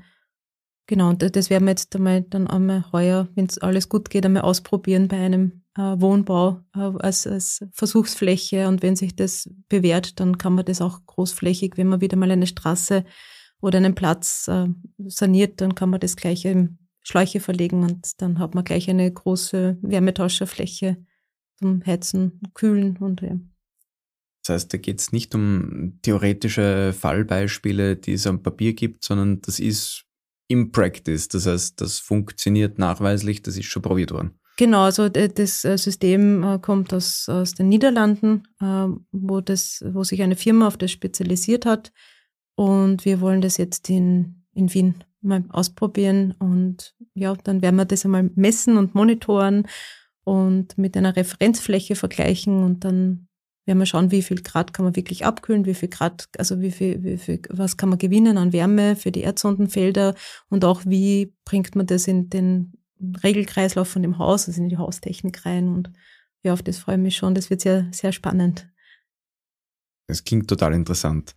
Edith, du hast ja vorher gesprochen, äh, man sollte vielleicht weggehen von diesem Ansatz, dass man sich isoliert nur um sein Haus Gedanken macht oder um sein Grundstück Gedanken macht, sondern auch, dass sich Nachbarn vielleicht zusammenschließen könnten und sollten, wenn sie eine, ein Geothermieprojekt planen.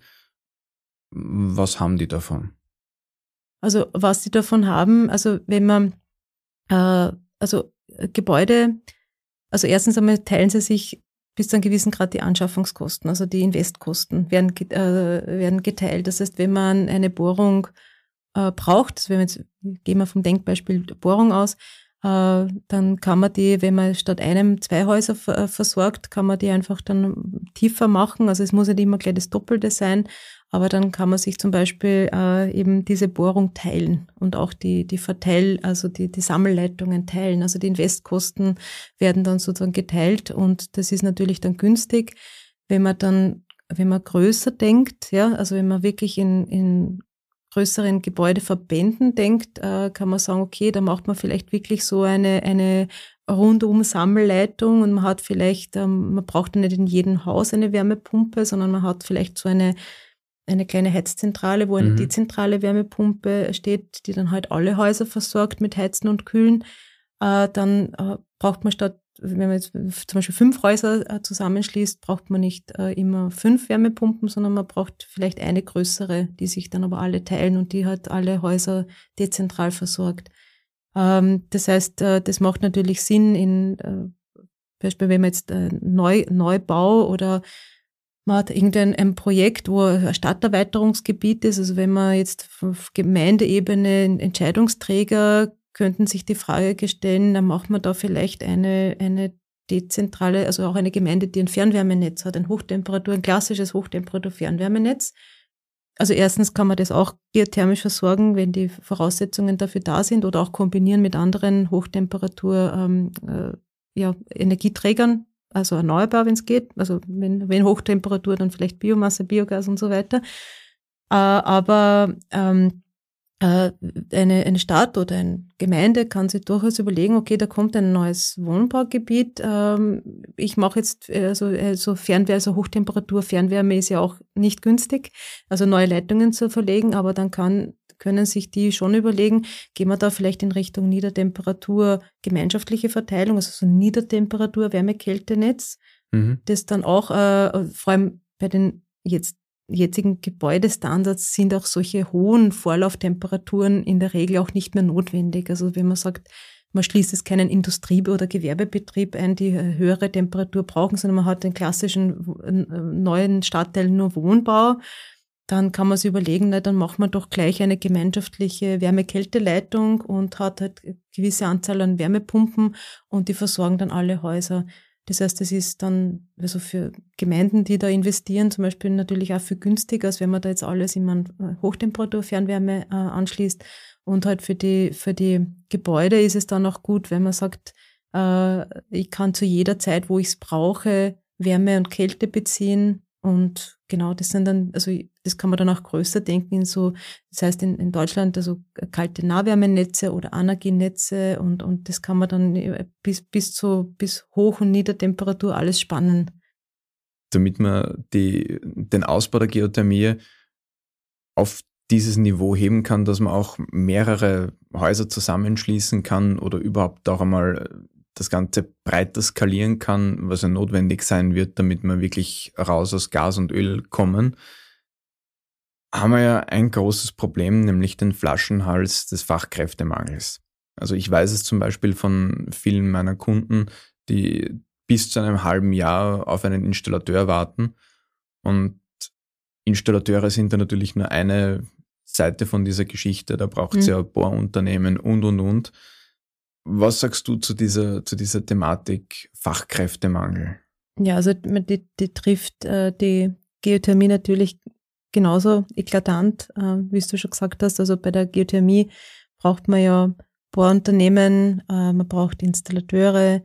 Ähm, das heißt, man braucht zumindest zwei Gewerke und dann je nachdem, also Bohrunternehmen, ich habe jetzt vor kurzem ein Bohrunternehmen angefragt, weil ich eben auch jetzt da, also im beruflichen, aber im privaten Kontext vermehrt Anfragen kriege, ich möchte jetzt raus aus Gas und äh, wie, wie lang muss, also wie lang ist der Planungs- oder Richtungsprozess? Und dann ja. habe ich schon eben das Bohrunternehmen gefragt, du, wann, wann darf ich da Leute nur schicken oder hat es eh keinen Sinn mehr bis 2067? Aber mhm. ähm, ja, da sind wir ja mittlerweile, also für heuer, also 2022 wird schon knapp, äh, vielleicht im Herbst wieder möglich. Also das ist äh, unglaublicher Flaschenhals, auch im Installateure, Installateurinnen, also gerade wenn es äh, Wärmepumpen, Installateure geht, da wartet man lange. Ja, also das ist leider äh, ein großer, also großer Flaschenhals, wie du sagst, äh, im, im Ausbau der, der, oder der Wärmewende, also der erneuerbaren Wärmewende, da rennen wir wirklich in ein großes Problem rein, dass jetzt der, also lang war Gaskessel, Ölkessel und da hat es eben die Installateure dafür gegeben, die hat nicht zur Wartung kommen, aber jetzt wollen immer mehr Leute, Gott sei Dank, sage ich jetzt einmal natürlich, äh, auf erneuerbare Wärme umstellen und dann finden sie halt lang niemanden, der das errichtet oder bohrt und so weiter. Und die Bohrunternehmen, die sind eh praktisch arbeiten rund um die Uhr äh, und sind sehr bemüht, auch die Wärmepumpen, also die zertifizierten Wärmepumpeninstallateure. Aber man kann halt nur so viele Projekte auf einmal abarbeiten und dafür gibt es zu wenig. Und da müssen wir, also müssen wir als Gesellschaft, als Land unbedingt was machen dagegen. Da gibt es auch schon einige, also Bemühungen, es geht auch schon in die Richtung, aber natürlich, das muss ganz schnell passieren. Also jetzt gerade wenn man sagt, okay, Gasreserven halten nur mehr so, so lange oder so, oder so, so viele Leute wollen um, also wollen äh, raus aus Gas, raus aus Öl. Äh, was wir jetzt unbedingt brauchen, ist eine breite Ausbildungsoffensive. Also das von auf allen Ebenen, also von also Lehrlinge, da muss man wirklich auch schon in, in Schulen reingehen. Ich glaube, da kann man gar nicht äh, früh genug beginnen, die, die Kinder oder Jugendlichen ähm, da äh, auszubilden, ähm, zu schulen. So schaut, das ist ein cooler Beruf, wenn man äh, eben beim Bohrunternehmen oder Installateure, ähm, was, also da kann man gar nicht früh, äh, früh genug ansetzen, das in, in Lehrberufe, auch in, für Quereinsteiger, Quereinsteigerinnen. Ähm, das ist eine, ganz also lohnende Schiene, auch äh, sich umschulen zu lassen, ja. jetzt in Erneuerbare. Also man kann auch äh, in Erwachsenenbildung reingehen. Also man kann auf allen Ebenen ansetzen und man soll auch auf allen Ebenen ansetzen. Äh, und was natürlich bei diesem Beruf, äh, das sage ich jetzt bewusst als Frau, man man darf unbedingt nicht vergessen, auch gezielt Mädchen und Frauen anzusprechen. Also es muss ja nicht jede, jede Frau, also beim, Bohrgerät das, das schwerste Gestänge schleppen. Es muss ja nicht eine Frau jetzt alles machen, aber es gibt so viele Sachen, also Installateur, Installateurin, das ist jetzt nicht nur was, was Männer oder Buben können, sondern man sollte auch wirklich gezielt äh, Mädchen ansprechen Absolut. für erneuerbare Energietechnologien, also für Planung, für Ausführung, für Koordination. Da braucht man wirklich also jeden und jede und man kann wirklich sagen, auch in Fachhochschulen auch äh, äh Studierende ansprechen, ähm, wie, dass es ein, ein, ein cooler Beruf ist und auch ähm, weil viele auch aus, aus den Fossilen vielleicht auch ein bisschen, wo die Angst mitschwingt, äh, sozusagen, da, da wird mir jetzt was weggenommen. Also ganz im Gegenteil. Also ich finde immer die Erneuerbaren, das ist so ein lohnender, ein lohnendes Feld. Da, da kann man sich wirklich austoben in jede Richtung. Also man kann von Monteur, Monteurin, Planer, Koordination, Bohrmeister, Bohrmeisterin. Also es äh, gibt also auch Photovoltaikmodul, äh, also es gibt so viel zu tun gerade. Äh, also ganz im Gegenteil, also alle, die jetzt von Fossilen zum Beispiel jetzt in Fossilindustrie sind, also auch Öl-, Öl und Gasbranche, also es gibt so viel zu tun und das Know-how ist ja nicht verloren, sondern das wird halt einfach auf erneuerbare Energietechnologien. Also es ist ein großer Jobmotor auch. Die, ja. die Geothermie an sich natürlich, aber alle Erneuerbaren sind eine riesige Chance, auch ähm, was äh, lokale Fachkräfte äh, betrifft. Also das ist ja für alle Städte und Gemeinden auch eine gute Chance, da mal zu investieren, wirklich ein breites Ausbildungsprogramm von, von jung bis alt. Also das, das ist jetzt nicht nur auf, auf also Lehrlinge, sollte man auch natürlich, aber auch wo man sagt, da, da ist irgendwie ein Quereinsteiger oder da wirklich einmal, da, also es gibt so viel zu tun, da, da, da gibt es äh, eigentlich Arbeitsmöglichkeiten ohne Ende. Und wir, ich glaube, wir brauchen in der Branche wirklich jeden und jede. Ähm, und wenn wir die Wärmewende äh, schnell, also möglichst rasch umsetzen ähm, wollen und auch sollen, dann, dann braucht man da wirklich breite, breit ausgerollte Initiativen auf allen Ebenen. Ja, weil du die Mädchen angesprochen hast, man darf ja auch nicht vergessen, du hast gesagt, wir brauchen jede und jeden. Und wenn wir jetzt nicht die Mädchen wirklich ansprechen, sondern nur hingehen und sagen, okay, Burschen lernen Installateure, ja, das, dafür kann man die gewinnen, das ist so ein, eine, eine Sache, die die im Blick haben. Wir berauben uns ja natürlich 50 Prozent oder ich glaube, es sind sogar 52 Prozent des Potenzials. Ganz genau, so ist es. Ja, das, das, äh, das ist jetzt natürlich, äh, da, da, da kommen wir schon langsam von der Geothermie weg, da kommen wir auf so eine größere gesellschaftliche Aufgabe. Das betrifft ja also die, die Technik an sich. Da braucht man viel äh, Umdenken und auch äh, andere Bilder, die man vermittelt, ja, dass, äh, dass man halt auch äh, Mädchen anspricht, genauso wie man umgekehrt natürlich auch Männer in, in, in, in, äh, für, für, also für Kindergärtner, Kinder äh, ansprechen sollte oder in Sozialberufe auch umgekehrt. Das ist ja eine riesige gesellschaftliche Aufgabe, die wir in Wirklichkeit ja. haben. Und diese alten Rollenbilder und Rollenmuster, ähm, das, das gehört ja durchlässiger gemacht. Äh, da da braucht es auch Vorbilder, Role Models. Äh, äh, es gibt, äh, also da, da, da muss man viel machen. Also bei uns am IT, während der Girls Day, also ähm, äh, immer organisiert einmal im Jahr. Wann ist der? Äh, der ist jetzt ähm, äh, Datum, also es ist Ende April, ich glaube am 28. April. Ich hoffe, ich habe jetzt nicht das falsche Datum im Kopf. Äh, auf jeden Fall, da, da sind also Forscherinnen, Technikerinnen vom IT stellen da ihr Fachgebiet vor. Also jetzt, jetzt war es halt Corona-bedingt online, wo man halt Präsentationen gemacht hat, aber hoffentlich heuer äh, wieder live, wo man in Labore herzeigt oder alles oder wo Kollegin Photovoltaikmodule herzeigt. Und ich sage es ja immer wieder, also ich, es ist ja trotzdem noch sehr männlich dominiert. Also ich habe also im Herbst habe ich mal war ich zu einem Vortrag eingeladen bei den Brunnenmeistern. Mhm. Da habe ich gesagt, bitte, äh, wenn ihr über Fachkräfte, also wenn ihr sagt, wir, wir brauchen Leute, äh, also für Bohrungen oder für Brunnenbau und, und so weiter, äh, bitte sprecht's auch gezielt Frauen und Mädchen an. Äh, da da gibt's dann gleich so einen viel größeren Arbeitskräftepool, als wenn man immer nur ganz klassisch in die HTLs, was natürlich auch wichtig ist, dass man wirklich jetzt einmal Ausbildungsprogramme so für sozusagen alle Geschlechter äh, attraktiviert und, und äh, irgendwie sagt, okay, das ist neutral. Also Energietechnologien, die sind nicht mit irgendeinem Frau, Mann verbunden, sondern das ist, ja. das betrifft uns alle. Und so muss man das dann auch äh, kommunizieren. Also das das ganze Energiewende ist auch ein, natürlich ein großes äh, Betätigungsfeld für, für gute Kommunikation und ja, also zielgerichtete Kommunikation. Aber wie gesagt, das, das ist schon fast eine so gesellschaftliche große Aufgabe. Mhm. Stimmt, ja.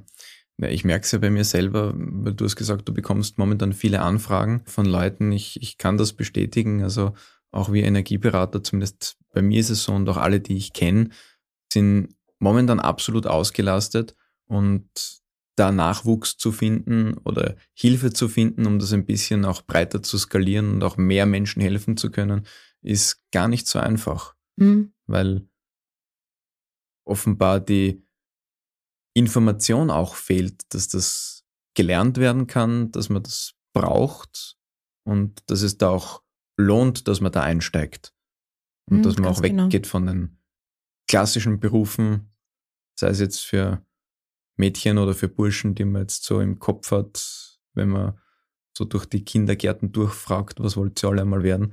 Und dann die Friseurin und der und der Automechaniker so als Klassiker kommen, mhm. dass wir da auch von dem wegkommen. Das ist, glaube ich, ganz, ganz wichtig. Genau, also ich, ich sehe das ähm, absolut genauso und eben gerade, also ich bin ja auch äh, nicht nur begeisterte Forscherin und äh, in der Geothermie tätig, ich bin auch äh, sehr also begeisterte Mama von zwei Töchtern und da, da muss man wirklich auch in der Familie oder so also in eigen, der Erziehung der eigenen Kinder anfangen, okay, so Interessen so wirklich so breit wie möglich also anbieten. Sie sehen natürlich, in welcher Branche ich tätig bin. Also bis also Mama äh, arbeitet mit, mit Wasser und, und Gatsch und Steinen. Äh, finden die natürlich cool. Also Kommen da zwei Geologinnen nach? Ah, ja, vielleicht. Schauen wir mal. Also sie sind jetzt äh, sechs und zehn, also sie haben noch Zeit, aber natürlich, sie bekommen von meinem Beruf natürlich auch viel mit. Ich erzähle auch viel und, äh, und ich habe zu Hause, also nicht nur im Büro, sondern ich habe zu Hause äh, viele Steine herumliegen. Also eines der ersten äh, Worte von meinen, also von meiner größeren Tochter, eines der ersten Worte war äh, Granit und von der zweiten Tochter Basalt und äh, auch Hornblende, Gabenschiefer, also die sind ein bisschen vorbelastet. Wow. genau, aber wie gesagt, also das, das fängt wirklich äh, also sehr jung an, also dass man Vorbild ist und, und dass man auch andere Wege aufzeigt und ich meine, nichts dagegen, dass äh, Frauen in Sozialberufen sind, aber man muss wirklich Mädchen unbedingt auch zeigen, Energietechnologien, das hat nichts mit Mann oder Frau und, und gerade Technik.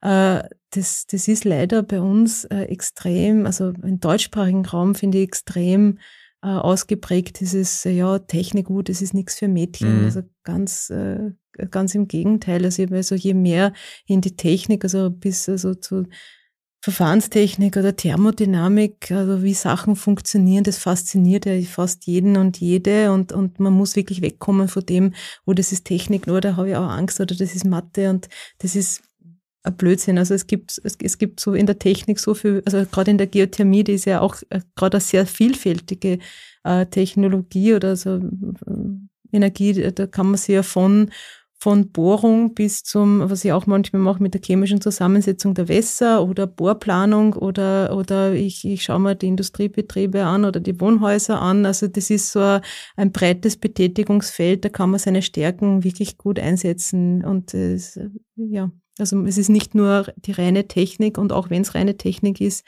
ist es für Frau und Mann gleich gut geeignet. Also man muss nur wissen, wie man was kommuniziert und weitergibt mhm. und da keine irgendwelchen Hürden aufbaut, so von wegen, da muss das und da, da muss super gut in Mathe sein und irgendwas, äh, das, das muss nicht immer alles so, so sein. Also das ist, äh, wird immer sehr eindimensional gesehen. Das müssen wir unbedingt äh, aufbrechen, diese Sachen. Gut, ja. Das heißt, du legst deinen Töchtern keine Steine in den Weg, sondern sie finden sie selber, genau. sozusagen. Ich, ich lege ihnen viele Steine in den Weg, wenn man das so sieht. Ja, genau. Ja, genau. Was auch eine Frage im Zusammenhang mit Geothermie ist, die ich auch immer wieder von den Menschen bekomme, ist, was kann eigentlich schiefgehen? Kann da jetzt, einmal habe ich schon gehört, kann irgendwas explodieren oder sonst irgendwas? Also kann es da, wenn man das gut plant, weil davon gehen wir hoffentlich aus, wenn wir die Fachkräfte gerade angesprochen haben, wenn man das gut plant, irgendwas schief gehen auch, was man jetzt vielleicht nicht bedacht hat, was besonders heikel ist? Also, wie du sagst, wenn es gut geplant und gemacht ist, also kann überhaupt nichts, also kann nichts, also vor allem nichts Fatales äh, passieren. Also es kann äh, wenn, dann passiert etwas im, also im, Untergrund, aber wenn man das gut erkundet oder wenn man sich genau im Klaren ist, wo man bohrt, kann da nichts schiefgehen. Es ist technisch, also es sind, wie gesagt, es sind äh, Kunststoffschläuche, die halt mhm. mit so einer Art äh, äh, ja, Zementsuspension verpresst sind, äh, also wie eine Sonde zum Beispiel oder mit Erde verfüllt sind.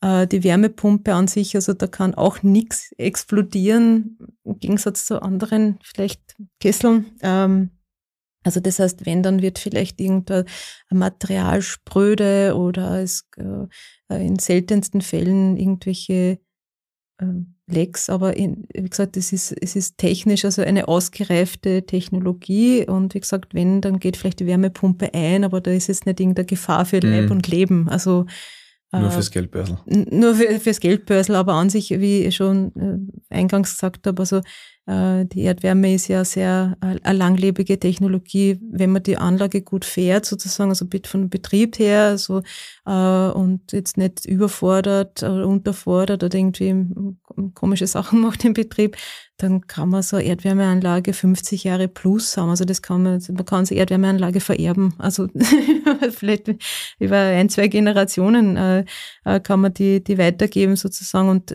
dann tauscht man halt vielleicht nach dem Stand der Technik alle, was ich, 15, 20 Jahre vielleicht die Wärmepumpe gegen eine modernere. Aber also passieren, also wenn was passiert, betrifft dann das also selten jetzt äh, sozusagen den Menschen selber, sondern wenn dann passiert das im Untergrund, dass man vielleicht auch einen Wasserzutritt hat, mit dem man nicht gerechnet mhm. hat oder Dings. Aber an sich, wenn die Erdwärmeanlage mehr errichtet ist, ähm, dann, dann passiert da eigentlich nichts. Also genau. Und vor allem nichts, was jetzt gefährlich ist. Also halt im Gegensatz zu anderen, äh, ja, wo es doch Explosionen gibt, das gibt es in der Geothermie Gott sei Dank nicht. Also in der oberflächennahen Geothermie überhaupt nicht. Beim Tiefbohren natürlich, das, aber das ist auch im Untergrund. Ähm, und das, das auch die Erkundung ist äh, da so viel besser geworden, auch so und man ist so vorsichtig. Ähm, da, also es gibt so viele Anlagen, also das ist ja das, man, man hört ja so wenig von der Geothermie auch, weil die ja so, so, so reibungsfrei funktionieren. Also es gibt dann zwar diese Beispiele, die man immer wieder hört, ja. das sind aber wirklich diese ein, zwei Beispiele. Die, die werden seit 10, 15 Jahren so kommuniziert, aber man, über die tausenden, tausenden Anlagen, die, also eigentlich auch unsichtbar, weil das alles ist im Untergrund. Man sieht maximal die Wärmepumpe im, im Technikraum ähm, ja, über die spricht niemand, weil es so gut funktioniert. Ja. Also Geothermieanlagen stehen selten in der Zeitung. Mhm. Besonders in der oberflächennahen Geothermie, die wir gerade im Wohnbereich, im typischen Raumwärmebereich äh, anzapfen und, genau. und, verwenden. Genau. Mhm. Wir haben ja gerade vorhin, um wieder zu dem zurückzukommen, von der Ausbildung gesprochen und auch kurz über deinen Werdegang am Anfang. Welchen Tipp würdest du denn der 14-jährigen Edith mit hm. deinem Wissen von heute geben? Ja, ähm, äh, vielleicht ähm, äh, Bohrmeisterausbildung machen und Installateurin lernen und dann ein Unternehmen gründen, damit 2022 die Wärmewende, also äh, da das Unternehmen, also sozusagen und auch ausbilden kann, die ganzen Fachkräfte, die wir jetzt brauchen.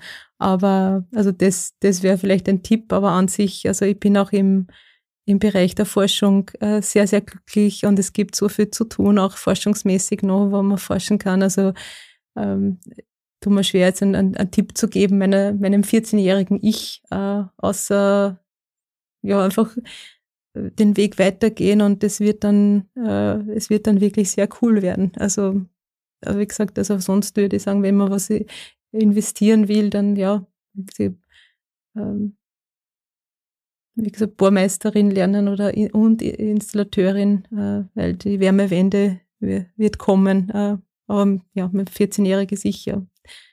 Das hat sich für, für Biologie und, und Geologie und Chemie interessiert. Und dann würde ich einfach sagen, ja, geh einfach weiter so, weil es wird dann, äh, es wird dann echt, echt cool. Ähm, und das ist jetzt genau der Weg. Du bist ja selber auch in der Ausbildung tätig. Du mhm. bist ja Vortragende an der FH Technikum, stimmt mhm, das? Genau, ja. Im Masterlehrgang, jetzt muss ich immer die, die Reihenfolge erneuerbare urbane Energietechnologien unterrichte ich genau an der FH Technikum äh, bei den energetischen Gebäudekonzepten. Ähm, und da bin ich mit mehreren, also da sind wir insgesamt vier Vortragende und da hm, machen die Studierenden über zwei Semester, planen die wirklich ein Bürogebäude ähm, voll durch, also von der Haustechnik, Elektroplanung, Lichtplanung, oh, Architektur cool.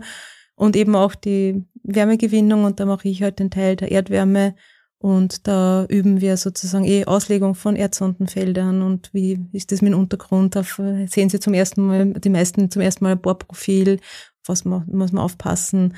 Und das mache ich jetzt schon mit großer Begeisterung äh, seit 2010. Äh, und das sind natürlich im äh, Laufe meiner Berufspraxis äh, kommen immer wieder im, immer mehr Beispiele von eigenen Projekten dazu und das macht wahnsinnig viel Freude, und die meisten, die halt schon ein bisschen, manchmal auch einen Energie-Background Background haben, äh, die hören dann oft zum ersten Mal was über Erdwärme. Das ist halt noch immer auch in der Ausbildung gibt es da noch große, mhm. großen Nachholbedarf. Äh, da sind wir eh auch dran, auch vom Verein Geothermie Österreich, uns da zu bemühen, im Wissen weiter zu transportieren und zu vermitteln und Know-how und, und, und mit den Leuten zu sprechen. Und das ist halt auch eine unserer Kernaufgaben, die, die Geothermie als, äh, ja, als Energietechnologie auch zu mehr sichtbar zu machen. Ich sage immer wieder, die Geothermie hat einen großen Vorteil und einen großen Nachteil, man sieht sie nicht. Ja. Also mhm, es ist super, stimmt, wenn man ja. Energietechnologie nicht, nicht unbedingt sieht, ja, aber man sieht sie, also es ist auch in der Wahrnehmung dann ein bisschen und, unterbemittelt. Und äh, ja, also drum, äh, das ist unsere große Aufgabe, auch die Energie, die Energieform Geothermie sichtbarer zu machen.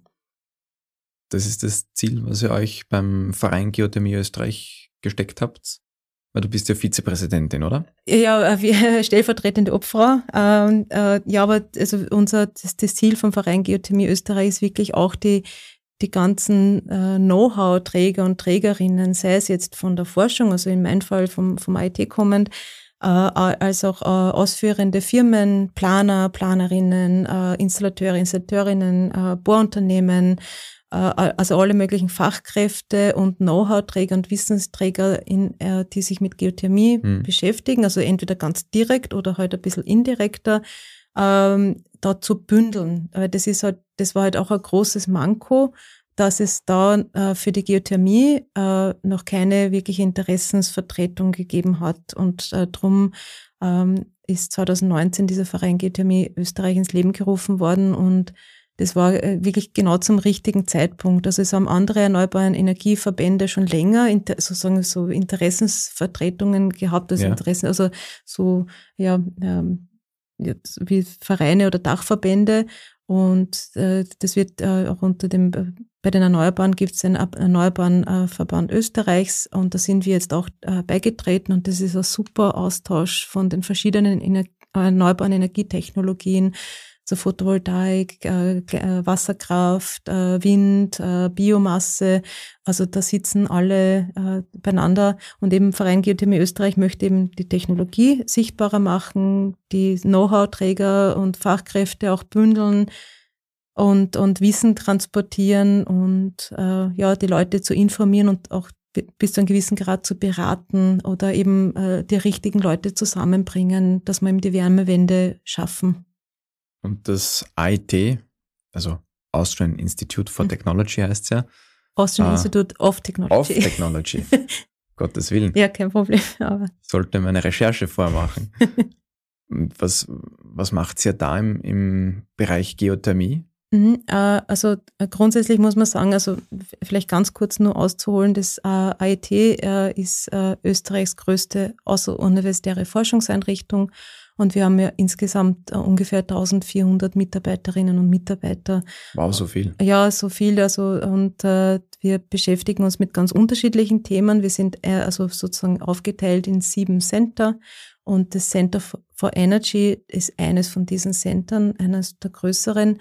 Äh, wir haben insgesamt 250, äh, circa 250 äh, Mitarbeiterinnen und Mitarbeiter und wir forschen an ganz unterschiedlichen äh, Themen, also mein Bereich oder so, wenn man will, meine äh, Abteilung oder das heißt bei uns Competence Unit sind die äh, Sustainable Thermal äh, Energy Technologies, also die ganzen thermischen, also erneuerbaren thermischen Energiesysteme. Und da ist die also Geothermie Teil von diesen Wärmetechnologien, die wir uns anschauen. Also eine von, von mehreren. Also das sind auch Wärmepumpen, äh, Kollegen, Kolleginnen, Verfahrenstechniker, also auch Industrie ist da ähm, mhm. äh, an, angesiedelt. Dann gibt's auch äh, eine Abte also Abteilung oder Competence Unit, die sich mit äh, Photovoltaik und, und Wasserstoff auseinandersetzt. Dann gibt's die, äh, die, die also Strom, so äh, Electric Energy Systems, äh, die sich halt für mit Stromnetzen auseinandersetzen, Smart Grids, und so Flexibilitäten. Dann gibt es Integrated Energy Systems, die sich mit äh, so, so im, äh, intelligenten äh, Strom- und auch Wärmenetzen auseinandersetzt und auch so, so Strommärkten und, und so, solchen äh, Themen. Es gibt auch eine Abteilung, die sich jetzt natürlich mit Wasserstoff auseinandersetzt. Mhm.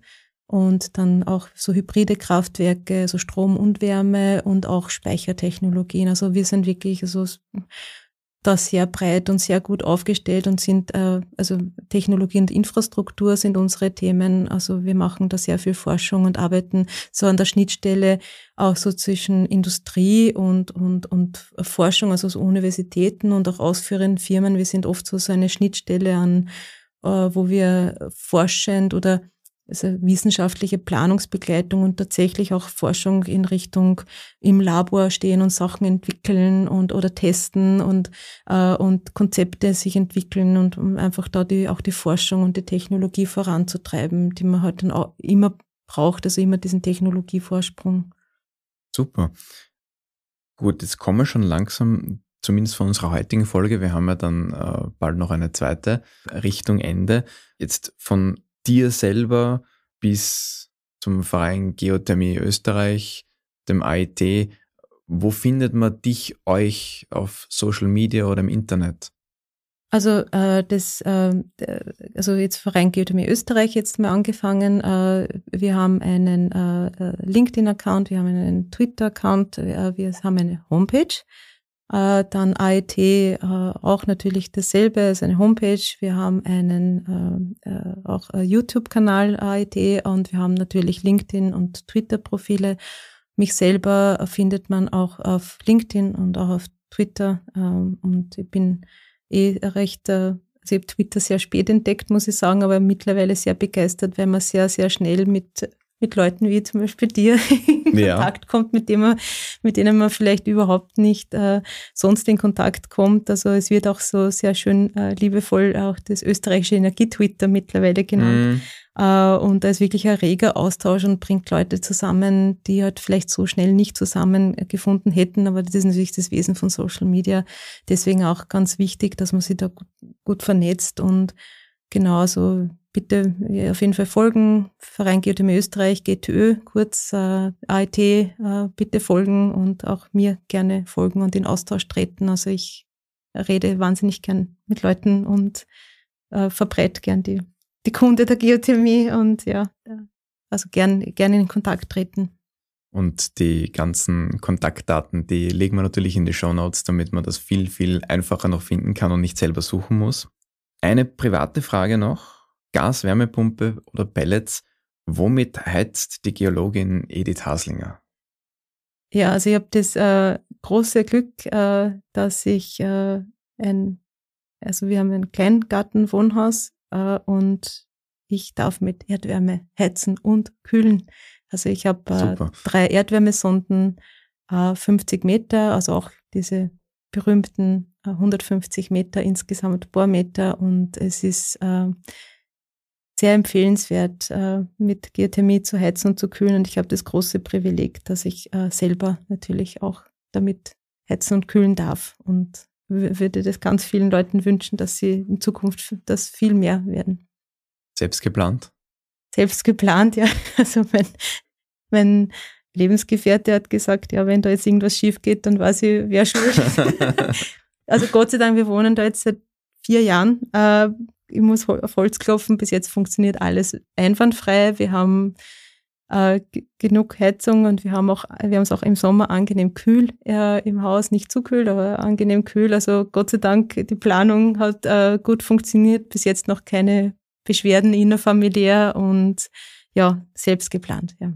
Ja, wir haben ja schon gehört, wenn man das gut plant und gut projektiert, dann kann ja auch gar nichts schiefgehen. Richtig. Also von daher Fachkräfte. Genau. Wie wir schon gesagt haben. Gut. Edith, ähm, jetzt haben wir uns heute mal drüber unterhalten, wie wir die Geothermie für die Raumwärme mal in die Häuser bringen.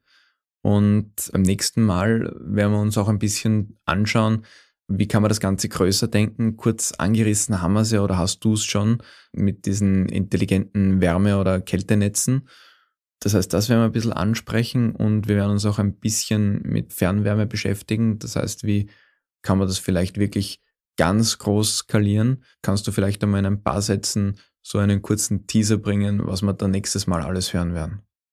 Ja, wir werden ein bisschen mehr nochmal in den Untergrund vordringen, wenn man so diese großen Wärmenetze, also in Richtung Fernwärme geht, da werde ich nochmal ein bisschen äh, die, die, tiefe Geothermie beleuchten, äh, Hochtemperatur-Geothermie, auch vielleicht Stromgewinnung doch nochmal kurz ansprechen, äh, so diesen, diese vielfältigen Einsatzmöglichkeiten der Geothermie. Wir haben jetzt eben noch nicht alles angesprochen. Ähm, und äh, dann natürlich auch die, die Vernetzung und wo die, die Wärmezukunft für Städte und Gemeinden hingeht, ähm, äh, weg von, von den individuellen Lösungen zu vernetzten Lösungen. Mhm. Dann würde ich sagen, verlassen wir den Untergrund für heute und steigen wieder auf in die oberirdische Welt. Ich bedanke mich immer herzlich für deine Zeit heute und für die vielen tollen Sachen, die ich habe lernen dürfen und freue mich aufs nächste Mal. Sehr gerne und äh, danke für die Einladung. Danke. Bis zum nächsten Mal.